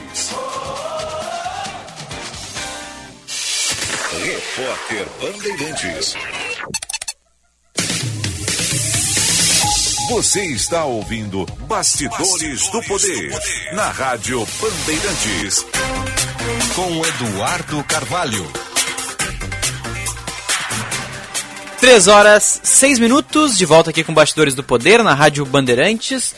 Bastidores no ar em nome de Sinoscar, mês do seminovo é na Sinoscar, um mês inteirinho de ofertas e condições imperdíveis. Sinoscar, compromisso com você, juntos salvamos vidas. E WaterSul, atenção, fique atento, beba água pura, muita água, livre de vírus e bactérias, água sem cheiro, sem gosto, com importantes sais minerais, ideal para a sua saúde e de sua família. Purificadores e mineralizadores de água natural, gelada e alcalina com ou sem ozônio é na WaterSul. Ligue WaterSul 3231 4567. WaterSul, atenção total ao cliente 3231 4567 ou visite o nosso site www.watersul.com.br. Bom, e no início do Bastidores do Poder de hoje, a nossa repórter Luísa Schirmer acompanhou toda a coletiva de imprensa que anunciou a nova sede da Secretaria de Segurança Pública do Rio Grande do Sul.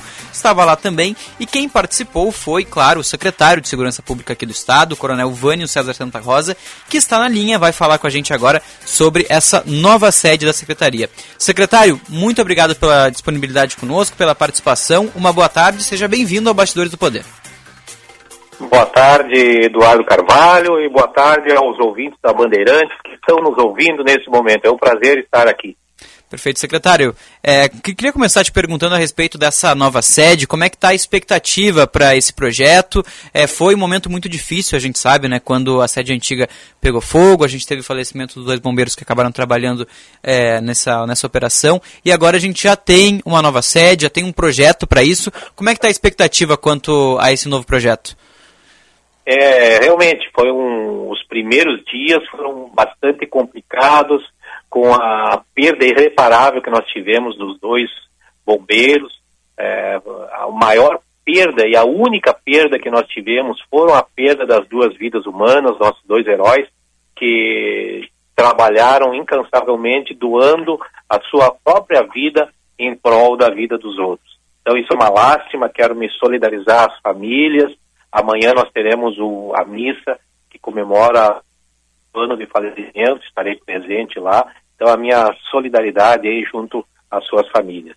E desde lá, a, a Secretaria de Segurança Pública, ela é importante se dizer que não houve perda da continuidade da prestação do serviço à população. Uhum. É, nós tivemos uma interrupção momentânea de uma hora, não chegou mais do que uma hora, é, dos serviços do, essenciais, do call center, dos telefones do 190, 193, 197, diz que denúncia.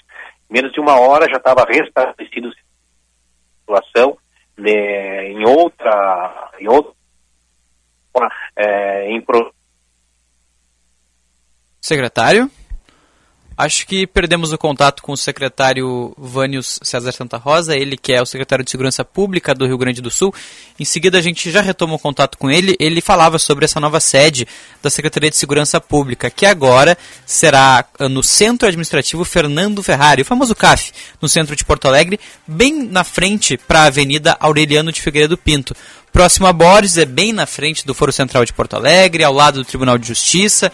Então, um prédio que vai ser bem localizado. E nesse prédio, Braguinha, o Vintes, ele vai ser utilizado também com a Procuradoria-Geral do Estado e fica à disposição de outras secretarias aqui do governo gaúcho. É um prédio que tem a previsão de construção de pelo menos três meses, se ele for feito naquela sistemática tradicional. Mas hoje na coletiva se mencionava que ele poderia ficar pronto um pouco antes. O que se espera é que, para que essa obra saia, é preciso vender à iniciativa privada o local antigo da SSP, a sede que acabou pegando fogo no ano passado. Quando isso acontecer, aí num processo de permuta, a empresa escolhida vai fazer a construção de um novo prédio e, em troca, vai receber o terreno onde ficava a secretaria na entrada ali aqui de Porto Alegre. Então, quando esse processo todo for finalizado, a gente vai ter o início das obras, o projeto já está pronto, inclusive pronto para início de construção e já tem o Plano de Prevenção e Proteção contra Incêndios, o PPCI. A gente fala muito do PPCI quando acontece algum incêndio aqui no Rio Grande do Sul e tudo mais. Então, esse projeto já tem o PPCI aprovado e tem inclusive a intenção de incluir um heliponto no local. Contato restabelecido com o Coronel Vânio César Santa Rosa, secretário de Segurança Pública. Secretário, você falava sobre a importância dessa nova sede e a expectativa. Por favor, continue a sua fala aqui no Bastidores do Poder. É, realmente, como eu, eu, eu dizia, da importância de uma nova sede, por quê? Porque quando você tem um prédio já construído e você adapta uma, uma estrutura, adapta as, para as pessoas trabalharem, uhum. você tem que fazer modificações daquele prédio.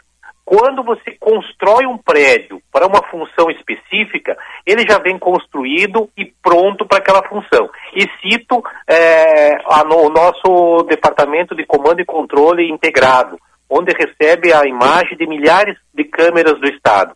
Ele possui é, dimensões específicas, eu tenho um video wall, que é, são aquelas TVs na parede onde são espelhadas as câmeras que do estado inteiro. E essas câmeras eu tenho embarcado de pessoas desaparecidas, uhum. pelo, pelo reconhecimento facial. Eu também nessas câmeras a, a, o, o banco de foragidos, entre outras funcionalidades. O cercamento eletrônico, onde os veículos que estão em situação de furto ou roubo também são identificados. Então, esse prédio novo, ele vem justamente nesse sentido, dar mais qualidade à Secretaria de Segurança Pública com umas instalações modernas, atualizadas. Aliado a isso, a construção ali naquele terreno próximo ao CAF, no complexo do CAF, do Centro Administrativo, isso faz com que várias secretarias do Estado estejam abrigadas num local próximo, uma com as outras, de forma a centralizar o atendimento ao público. Além de que, com a construção do prédio, é, este mesmo prédio vai ser dividido com a Procuradoria-Geral do Estado, com a inserção da PGE pública, vai fazer os andares que hoje estão ocupados pela PGE no próprio CAF sejam liberados e se possa instalar nesses locais outras secretarias que estão descentralizadas também. Então essa é uma linha, é, digamos, da atual administração, do atual uhum. governo, governo Eduardo Leite e delegado Ranolfo, no sentido de é, compartilhar um local centralizado e unificando várias secretarias num mesmo espaço. Então isso eu acho que vai dar mais qualidade e uma valorização até aos funcionários que trabalham na Secretaria de Segurança Pública para poderem entregar um serviço de mais qualidade ainda ao cidadão gaúcho. Pois é, secretário, esse ponto que o senhor tocou é muito interessante, que agora vai ser no mesmo espaço junto com a Procuradoria-Geral do Estado e fica também disponível para outras secretarias. Essa uh, centralização e essa in inclusão de mais secretarias, aproximação, também facilita o trabalho de vocês? Claro, facilita, porque o trabalho integrado, a exemplo disso, por exemplo, a Secretaria de Segurança Pública é, tem um trabalho muito integrado com a Secretaria de Justiça e Sistemas Penal Socioeducativo, que é a secretaria que tem a responsabilidade sobre a área prisional. Porque os nossos, os, o, o produto da Secretaria de Segurança Pública, entre eles, nós prendemos pessoas que cometem delitos. Essas pessoas são levadas à delegacia, na delegacia eles são é, materializado aquela ação criminosa dele, esse processo é encaminhado à justiça, à justiça, a justiça condena e envia aquele criminoso ao sistema prisional. Então isso faz um, faz trabalho, fizemos um trabalho integrado, como vimos aí nos meses atrás, quando tivemos aquela situação de é, localizado na Vila Cruzeiro do Sul, onde é, ocorreram 20 mortes em função de brigas de grupos criminosos, atuamos muito em conjunto com a Secretaria de Justiça e Sistema Penal Socioeducativo. Então, com a aproximação e a colocação de várias secretarias num mesmo espaço físico, isso vai agilizar e facilitar o trabalho de todos. Isso melhora e qualifica o atendimento ao próprio cidadão. Perfeito. Secretário, é, foram, a gente recebeu várias uh, perguntas aqui no nosso WhatsApp, o 980610949, aproveitando a presença do senhor aqui no programa, a respeito do chamamento da Polícia Civil. Vou ler uma das mensagens do Marco Comazito de Canoas, ele diz o seguinte, boa tarde, sei que não é a pauta, mas gostaria de perguntar ao secretário sobre a questão da convocação de todos os aprovados no concurso da Polícia Civil, porque foi a única instituição de segurança que não foi contemplada com o chamamento de todos os aprovados em concurso. Por que essa diferenciação e se há alguma previsão para esse novo chamamento da Polícia Civil, secretário? É, o que, que aconteceu? A partir de 1 de julho, entrou em vigor as, a, a, o regime de recuperação fiscal, que dá um regramento à forma como o governo do Estado tem que é, conduzir as suas ações de governo. Também no dia 2 de julho, entrou em vigor as restrições da lei eleitoral, que também uhum. dá determinados regramentos é, para os gestores públicos em função do período eleitoral. E também no dia 4 entrou em vigor a Lei de Responsabilização Fiscal, esta lei que ela sofreu alterações pela Lei Federal 173 de 2020 e é a primeira vez que essas, esses, esse regramento, digamos assim, que a, a 173 impôs para os gestores, que dita determinados comportamentos para os últimos 180 dias dos seus mandatos.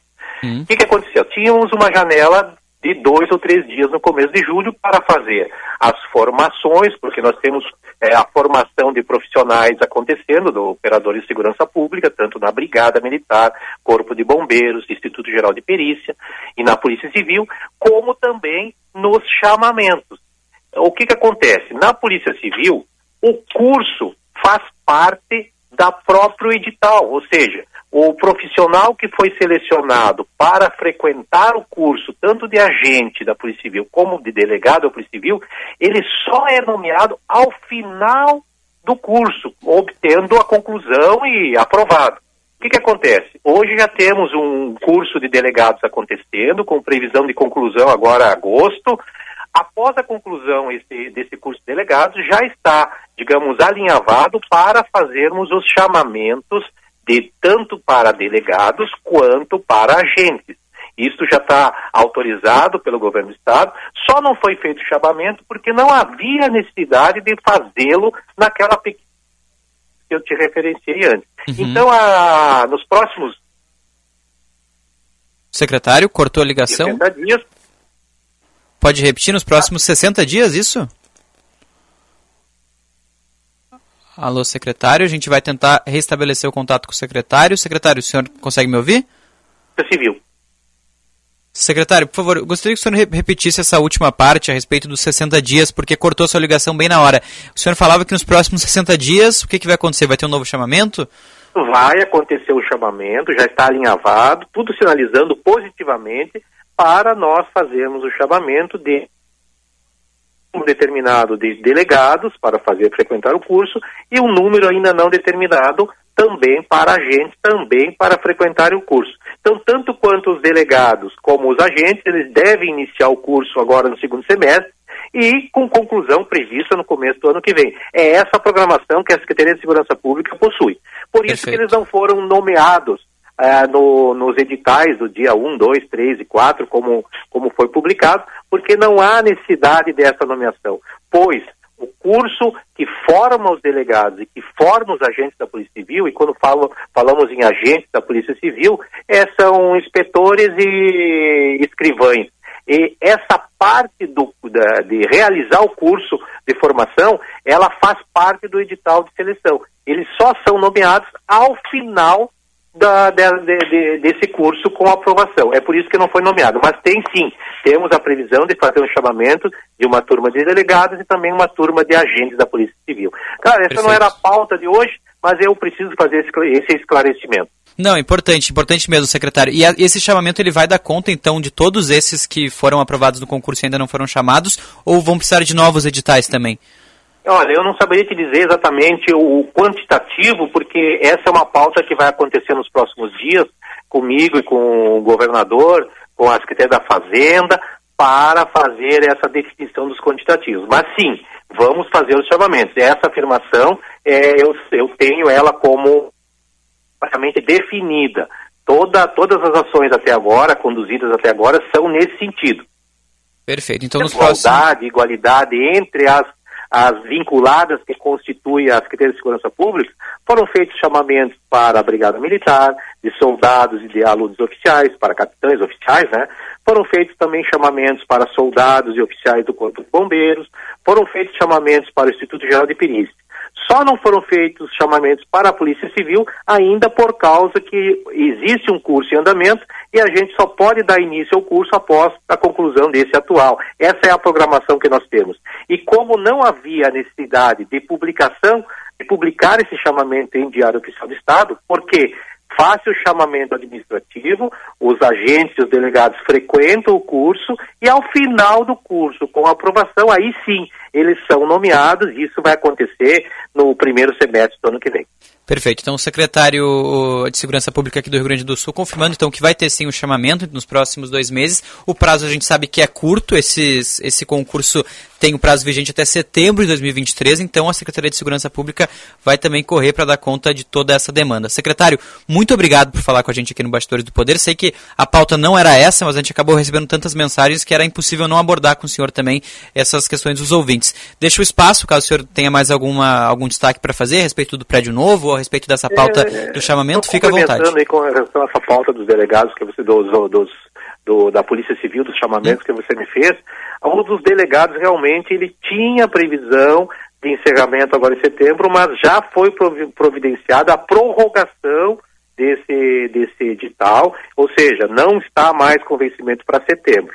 Mas é essa, essa seria a posição atual agora com relação aos chamamentos da Polícia Civil. Eu tenho recebido muitas demandas via as redes sociais e eu tenho esclarecido isso via rede social, tranquilizando as pessoas que sim, temos a, a programação de fazer o chamamento tanto de alunos para delegado, para o curso de delegado, como alunos do curso de agentes da Polícia Civil. O prazo dos agentes também é esse de prédio, Eu acho setembro, que é um né? incremento bastante positivo de valoração da Secretaria de Segurança Pública com um prédio, digamos, eh, moderno, atualizado, com funcionalidades atuais e construído voltado para abrigar a Secretaria de Segurança Pública. Então, eu acho que isso é uma importante ação do governo do Estado. O terreno onde existia o prédio da Secretaria de Segurança, ele foi todo limpo, ele está cercado lá, e vai ser feito uma, uma permuta, digamos assim. No máximo em 60 dias deve ser publicado o edital, onde vai oferecer a iniciativa privada que, em, tro- em troca daque- da, da posse daquele terreno, essa, essa estrutura empresarial que se voluntariar ou se candidatar a, a ter o terreno, teria que fazer a construção do prédio. Então, mas o edital está sendo construído pela Procuradoria-Geral do Estado, é, o prazo que eles me informam é que pouco mais de, de, de 45, 60 dias, isso já deve estar sendo publicado. Então, isso é um grande avanço para a Secretaria de Segurança Pública. E é um prazer estar, com os senhores. Ficamos à disposição. Um grande abraço a todos. Perfeito. Secretário de Segurança Pública do Rio Grande do Sul, Coronel Vânio César Santa Rosa, obrigado pela disposição conosco aqui na Rádio Bandeirantes, para falando dessa pauta importante do novo prédio da Secretaria de Segurança Pública. Obrigado, secretário. Secretário, secretário já, já, saiu do, já saiu do ar. Agora, é, sobre essa pauta a respeito é, dos aprovados no concurso que não foram chamados, não sei se o secretário se incomodou, acabou desligando a ligação uh, de forma breve, mas essa pauta é muito importante. A gente recebeu inúmeras demandas no nosso e, porque o prazo ele está acabando. O prazo para chamar agentes, inspetores também delegados ele é até setembro de 2023. Já os agentes, no caso, precisam ser chamados na totalidade até março do ano que vem. São cerca de 1.200 que foram aprovados e que não foram chamados. Desses a gente tem pelo menos metade, 600 seria esse o número, de, de concursados que esperam, que querem ainda ser chamados. O governo do estado tem a posição, e agora o coronel uh, explicou isso pra gente, de que nos próximos dois meses haverá esse chamamento. A gente vai seguir aqui na Rádio Bandeirantes, acompanhando essa situação, pedindo esclarecimentos da Secretaria de Segurança Pública e aguardando se de fato vai acontecer esse chamamento. Porque os prazos são curtos, eles são pequenos, eles estão encerrando e é preciso, claro, uma posição e não só uma posição, mas uma medida tomada pelo, pela Secretaria de Segurança Pública. Agradeço as mensagens aqui no nosso WhatsApp, foram inúmeros, como eu mencionei, e fica então esse posicionamento da Secretaria de Segurança Pública. É para ter um chamamento nos próximos 60 dias para tentar resolver essa situação. A gente vai fazer um pequeno intervalo, a gente volta na sequência com mais Bastidores do Poder.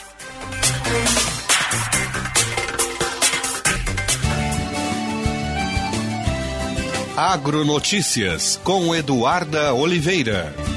Uma caravana organizada pela Embrapa vai passar pelo Rio Grande do Sul e por Santa Catarina, orientando os produtores sobre o melhor uso dos fertilizantes. A agenda acontece nos meses de julho e agosto e vai percorrer oito municípios nos dois estados. A expectativa é levar ao setor produtivo tecnologias e conhecimentos para aumentar a eficiência no uso de fertilizantes, enfatizar a importância do manejo sustentável dos solos e melhorar a produtividade. O principal objetivo da caravana é tornar mais eficiente o uso dos fertilizantes e insumos no campo. Aqui no Rio Grande do Sul, a caravana irá passar por Santa Maria, 3 de Maio, Passo Fundo e Pelotas. A inscrição é gratuita e pode ser feita através do site www.embrapa.br barra caravana-embrapa.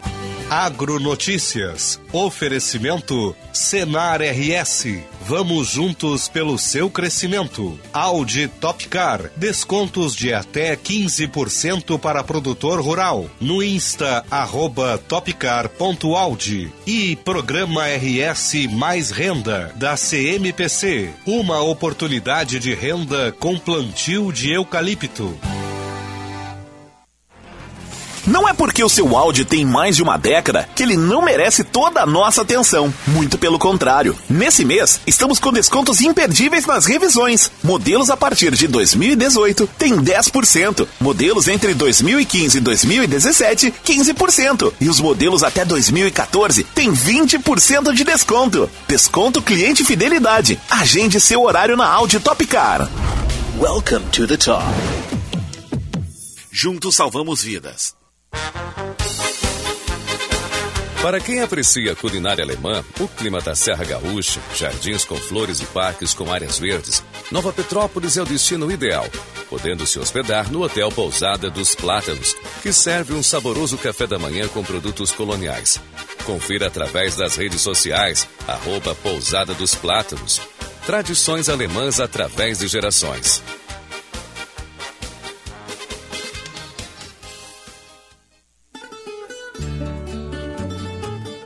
Conheça a pousada Olival Vila do Segredo. Azeite e hospedagem prêmio. Em Caçapava do Sul, no Pampa Gaúcho. Uma experiência de aromas e sabores. Primeira pousada na Rota das Oliveiras. Sua identidade portuguesa remete às hospedagens europeias. Turismo de contemplação, aventura e gastronômico. Reservas 51 3077 51 55. Horário comercial. Senhor empresário, alugue veículos para sua empresa com a maior locadora gaúcha. Citicar Aluguel de Veículos. Ter sua frota terceirizada permite mais recurso financeiro disponível para você investir no seu negócio. Com a Citicar, você tem uma empresa focada na sua frota, para você focar na sua empresa. Citicar, uma locadora feita de carros e pessoas. Para alugar, Citicar.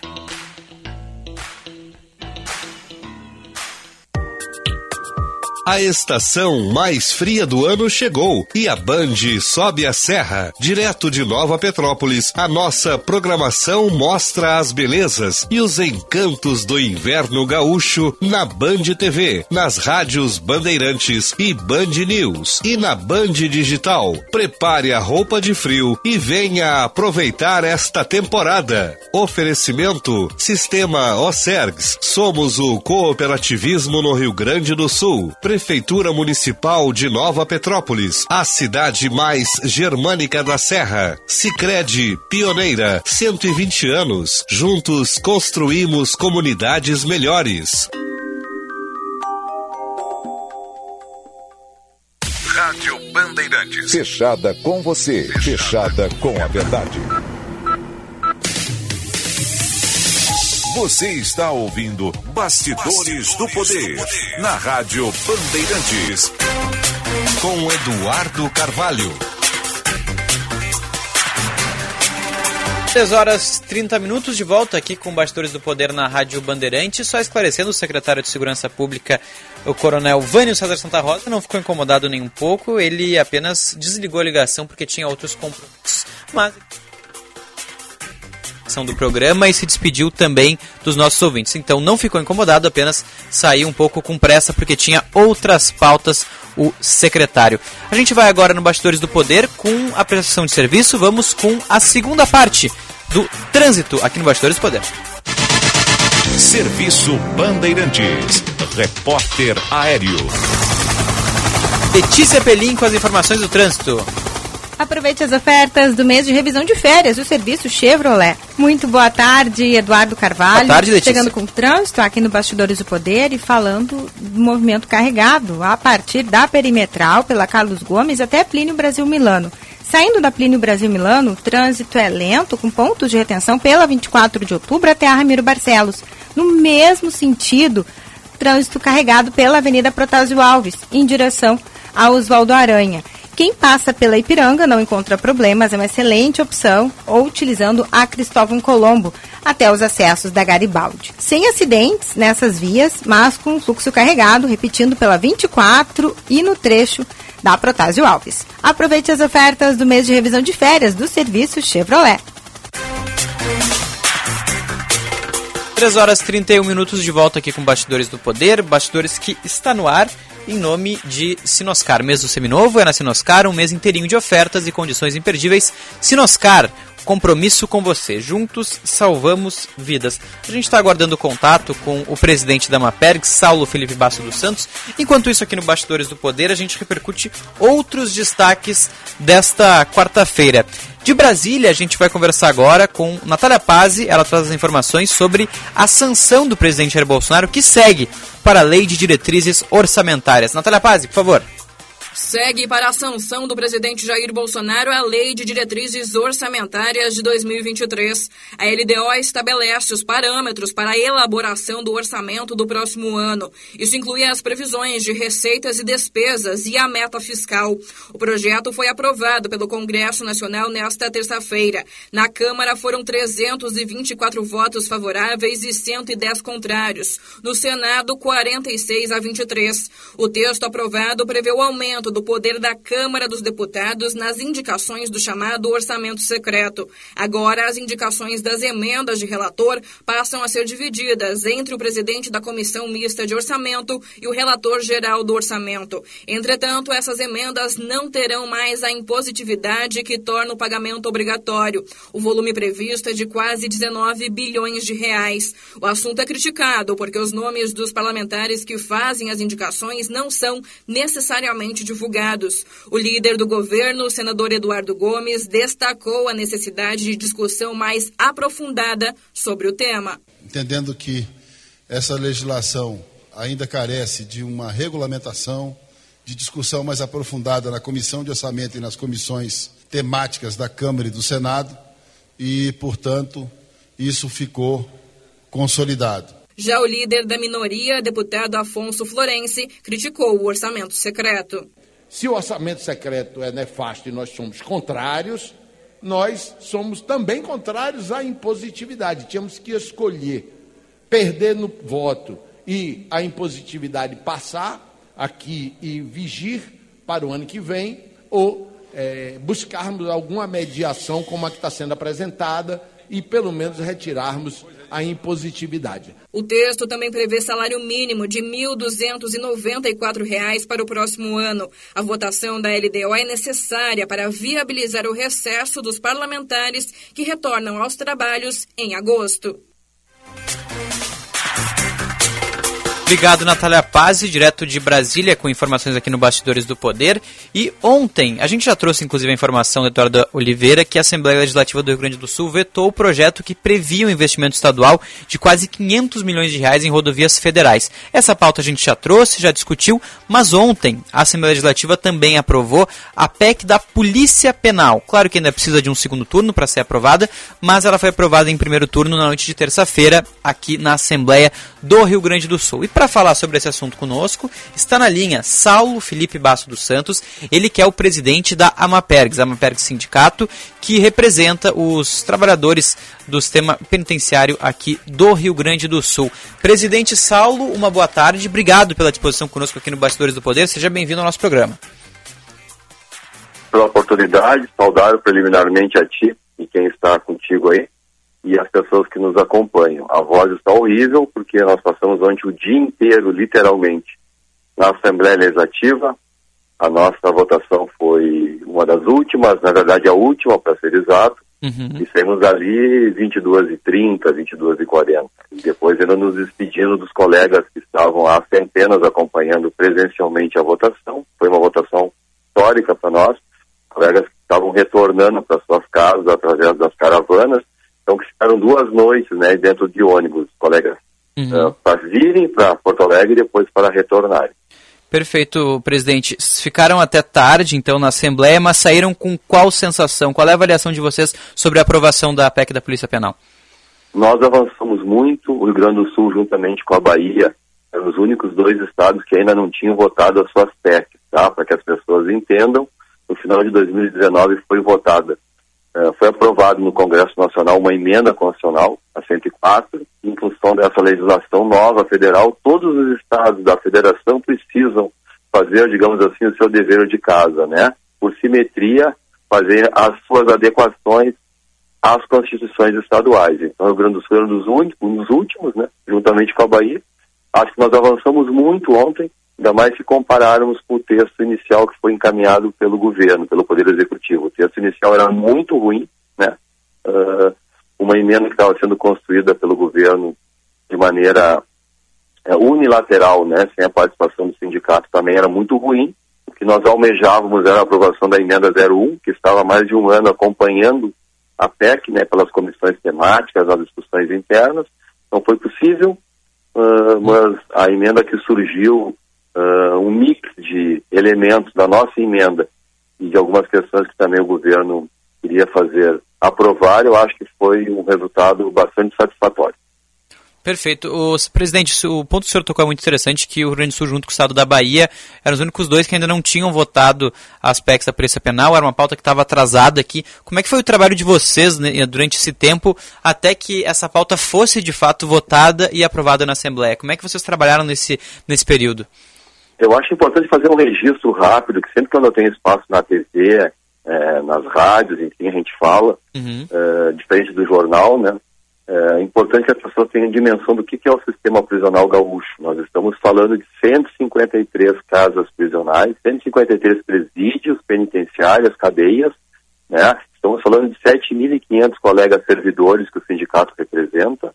Estamos falando de quase 44 mil presos. As pessoas, em geral, não têm dimensões eh, dessa realidade. Tá? Nós temos hoje no sistema prisional colegas ativos, um número maior de servidores da Polícia Civil, somando os agentes e os delegados. Tá? Bom, ah, em função de- de- dessa complexidade, dessa capilaridade, né, algumas questões precisam avançar, né, precisam evoluir, E a ideia da Polícia Penal, é, o, o fulcro principal é isso, né, de que a gente possa fazer adequações legislativas para dar conta de novas atribuições que são necessárias, que são fundamentais. Perfeito. E, presidente, o que, que, como é que vai funcionar, então, na prática, essa Polícia Penal, agora com essa PEC já aprovada? Claro que ainda precisa o segundo turno, a gente sabe disso, mas como é que funciona na prática? O que, que faltava e o que, que vai mudar agora com a Polícia Penal? Resgatando a tua pergunta anterior, que eu fiz uma pausa e não te respondi, tá? Te trouxe um outro elemento importante. Uhum. Nós ficamos, estávamos há mais ou menos dois anos discutindo, preparando, conversando com diversos deputados, todos os deputados estaduais e alguns deputados federais, com senadores também, né? Por onde a pauta transitou lá em Brasília, com todas as autoridades públicas do Poder uh, Legislativo, Executivo e Judiciário também. Conversamos com vários juízes, né? com uh, colegas servidores do Ministério Público, da Defensoria Pública, que também trabalham né, uh, direto nas casas prisionais. Então foi uma construção realmente de números redondos, assim, uh, dois anos, tá? Bom, o que, que mudou e que foi importante? A segurança e a administração das casas prisionais, o trabalho operacional, tá?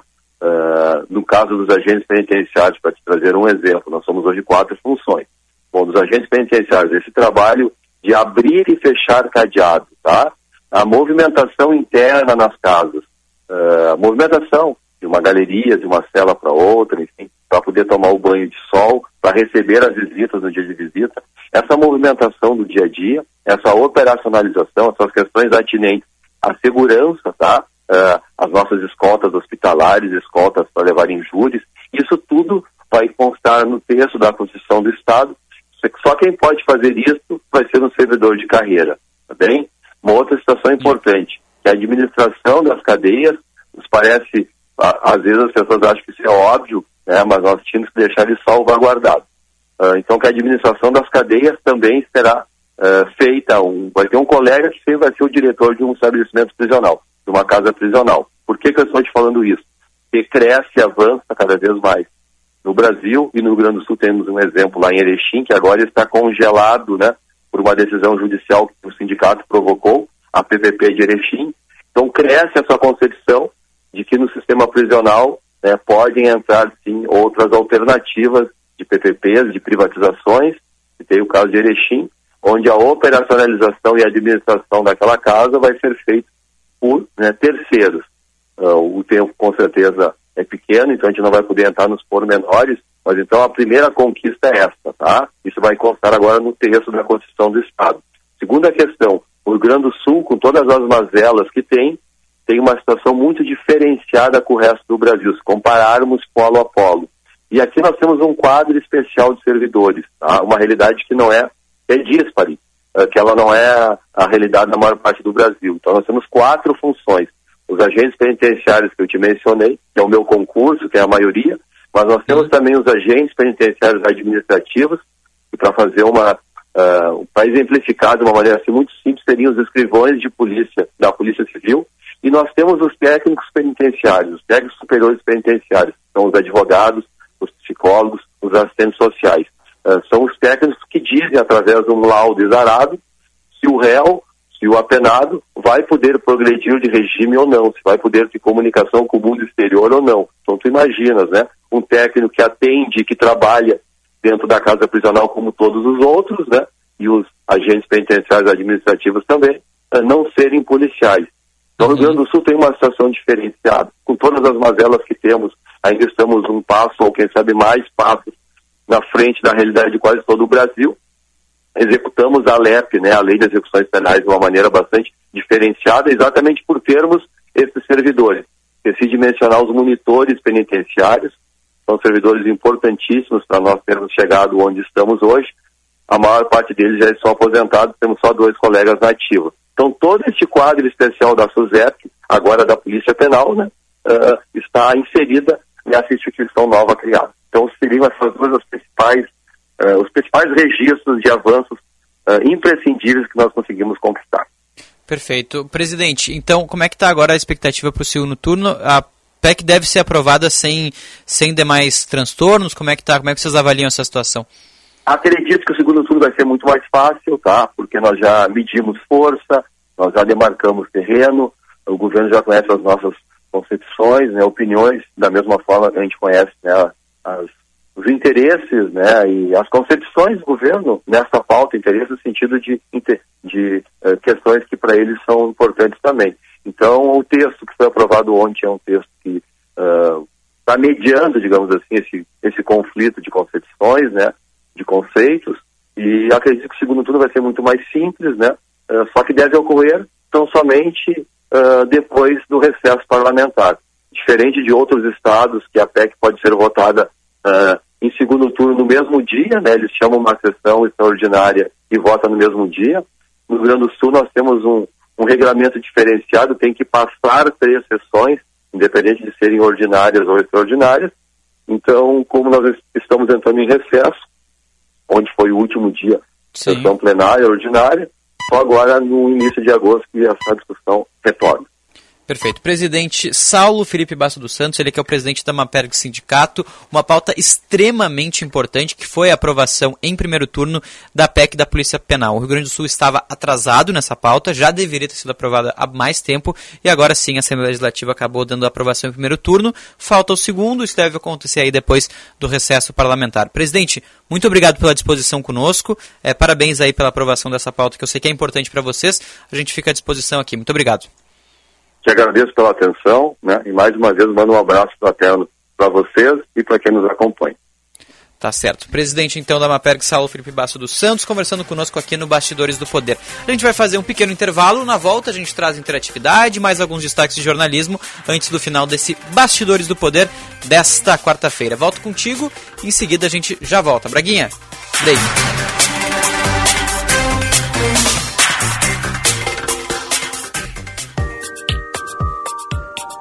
Estação de Inverno Bandeirantes, em Nova Petrópolis. Oferecimento Sistema Ocergs. Somos o cooperativismo no Rio Grande do Sul. Prefeitura Municipal de Nova Petrópolis. A cidade mais germânica da Serra. Sicredi Pioneira. 120 anos. Juntos construímos comunidades melhores. Você sabe por que Nova Petrópolis é reconhecida como a capital nacional do cooperativismo?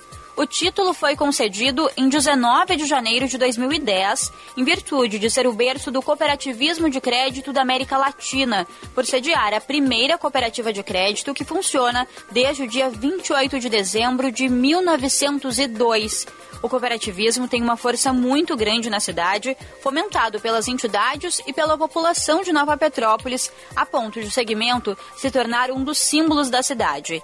Neste ano, Nova Petrópolis comemora o aniversário de 120 anos do cooperativismo de crédito na cidade. Cara, jogar online é demais e nunca trava. É, é para isso que eu pago internet. Conheça a Blue 3, internet de alta performance via fibra ótica com estabilidade total e 100% da velocidade contratada. Tudo para você ter muito mais diversão online. Tudo para você ter internet de verdade. Acesse blue3.com.br e consulte a disponibilidade na sua região. Blue 3 Internet All Day.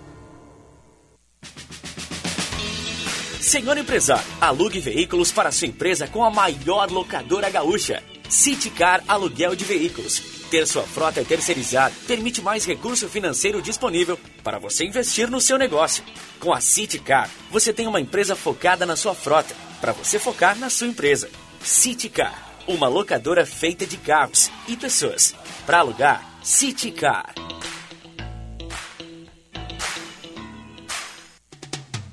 A gente nunca sabe quando um acidente ou uma emergência vai acontecer, em casa ou no trabalho. Por isso, ter um plano Transul com ambulâncias que estarão na sua porta em minutos é tão importante. Conheça os planos familiares e empresariais, a partir de R$ 49,90 por mês. Maior frota de emergência do sul do Brasil. 24 horas por dia. Ligue 0800 0090 192 ou acesse transul.com.br. Você já utilizou o seu talco pó pelotense hoje? Ele que há anos vem auxiliando na higiene corporal dos gaúchos. Como você sabe, o talco pó pelotense combina a formulação moderna e a qualidade que te auxiliam no combate dos fungos e bactérias que causam os maus odores. Agora, além do tradicional amarelinho, tem novas fragrâncias: mentolado, canforado e o touch. E você encontra o talco pó pelotense também na versão aerossol jato seco. Só utilize produtos de confiança. Utilize pó pelotense. Pó pelotense, mais de 100 anos de qualidade, cuidando de você e da sua família. Minuto Siemens. O Sindicato Médico do Rio Grande do Sul é a entidade que defende o médico, as condições de trabalho, a valorização do profissional e a saúde. Associe-se ao Siemens e tenha serviços especializados, ampla defesa e benefícios que possibilitam a qualidade de vida do profissional médico. Ligue 51 3027 3737. Dom Sete Hotel Fazenda, junto ao mar e à lagoa, um sonho de lugar. Venha viver essa experiência. Comida com história, um show da culinária campeira gaúcha com costelão no fogo de chão e outras carnes, pratos típicos e mais de 50 sabores. Dom Sete Fazenda, turismo gaúcho o ano todo. Informações e reservas 51 997 720877. Rádio Bandeirantes. Fechada com você. Fechada com a verdade. Você está ouvindo Bastidores, do, poder, na Rádio Bandeirantes. Com Eduardo Carvalho. De volta aqui com Bastidores do Poder na Rádio Bandeirantes. Agora, 3 horas e 50 minutos. No nosso Band Zap, a mensagem: Boa tarde. Como faço para conseguir escutar essa entrevista com o secretário de Segurança Pública novamente? Sou um dos aprovados e gostaria de repassar para o grupo de colegas. Olha só, é importante, então, pessoal que quer ouvir todo o Bastidores do Poder ou qualquer entrevista aqui do programa fica salvo no nosso YouTube, youtube.com/bandrs. Você encontra ali Bastidores do Poder, a data de hoje, Bastidores do Poder, 13 de julho de 2022. O programa fica na íntegra, é só abrir ali e dá para ouvir toda a entrevista com o secretário de Segurança Pública do Estado. Essa pauta importante do chamamento da Polícia Civil que a gente vai seguir falando, tá bom? Juan, Juan Romero agora vai trazer destaques pra gente de jornalismo.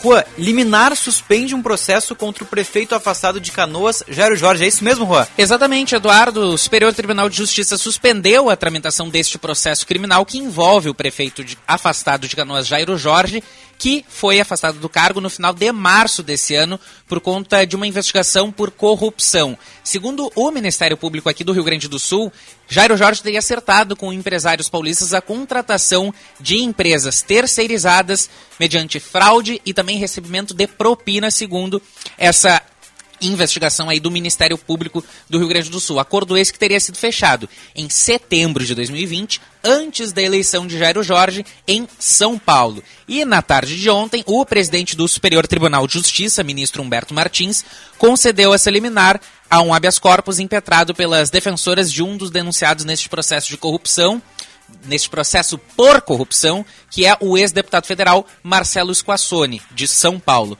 Foi concedida então a suspensão desse processo até o julgamento do pedido pelo por parte da sexta turma do Superior Tribunal de Justiça, que deve ficar então com este julgamento. E aí, este habeas corpus solicita que esse processo seja remetido ao STF, Superior Supremo Tribunal Federal. Advogados de alguns desses denunciados no processo, no total são 16 pessoas denunciadas, acreditam que todos eles vão ser beneficiados pela medida do Superior Tribunal de Justiça e o próprio advogado de Jairo Jorge, Jader Marques, já também se pronunciou indicando que pode pedir anulação dessas provas apresentadas pelo Ministério Público e vai pedir também a volta de Jairo Jorge ao cargo, lembrando que a cidade está chefiada pelo até então vice-prefeito Nedi de Marques Vargas, que também é do mesmo partido de Jairo Jorge, Eduardo. Perfeito, Juan. Importante esse destaque, porque a gente falou nessa semana sobre a questão do Jairo Jorge. Ele foi afastado do cargo, recebeu denúncia do Ministério Público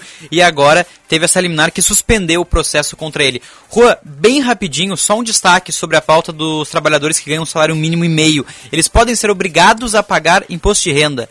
Bem Exatamente, rapidinho. Eduardo Carvalho, com essa previsão aí de aumento do salário mínimo para R$ 1.294 no ano de 2023, Os brasileiros que ganharem por mês, então, um salário mínimo e meio, o que totaliza aí 1.941 reais, vão ter que pagar o imposto de renda a partir do ano que vem, se não houver correção na tabela. O que, que significa isso, Eduardo? Cerca aí de R$ 2,77 serão descontados todo o mês do contra-cheque, então, destes trabalhadores. Hoje em dia, só para a gente ter uma noção aí, uma a noção de comparação, quem ganha um salário mínimo e meio, que hoje em dia corresponde a 1.818 reais, está isento aí do imposto de renda. Esse quadro aí revela uma situação que se agravou nos últimos anos, em que cada vez mais pessoas com renda baixa passaram a fazer aí o pagamento do imposto. A razão é o congelamento do limite aí da faixa de isenção da tabela do imposto de renda em 1.903 reais. O mesmo desde 2015, já que naquela época o salário mínimo era de 788 reais. Então houve alteração do salário mínimo, mas não houve a alteração aí desse limite aí da faixa da isenção da tabela do imposto de renda. Não houve aí esta correção. Naquela época pagava imposto quem ganhava acima de 2,4 salários mínimos, o que hoje em dia corresponde aí a mais de 2.900 reais. A nível de comparação novamente, quando houve a entrada do Plano Real em vigor, em julho de 94, essa faixa de isenção estava aí em 561 reais, ou seja, quem recebia menos disso estava isento de pagar uh, o imposto de renda, Eduardo. Tá certo. Rua, muito obrigado pela parceria no programa de hoje. Espero que a gente volte a fazer essa dupla em outros momentos. Agradeço ao Macalossi pelo espaço, ele que estava em outra, outra agenda aqui no Grupo Bandeirantes, apresentando o Band Eleições, você acompanha, claro, na Band TV. Amanhã ele está de volta aqui na programação da rádio com o Bastidores do Poder. Eu que tive em minha companhia nessas duas horas, Juan Romero, que foi brilhante, deixou tudo pronto, ajustado, entrou com os destaques. Muito obrigado, Juan.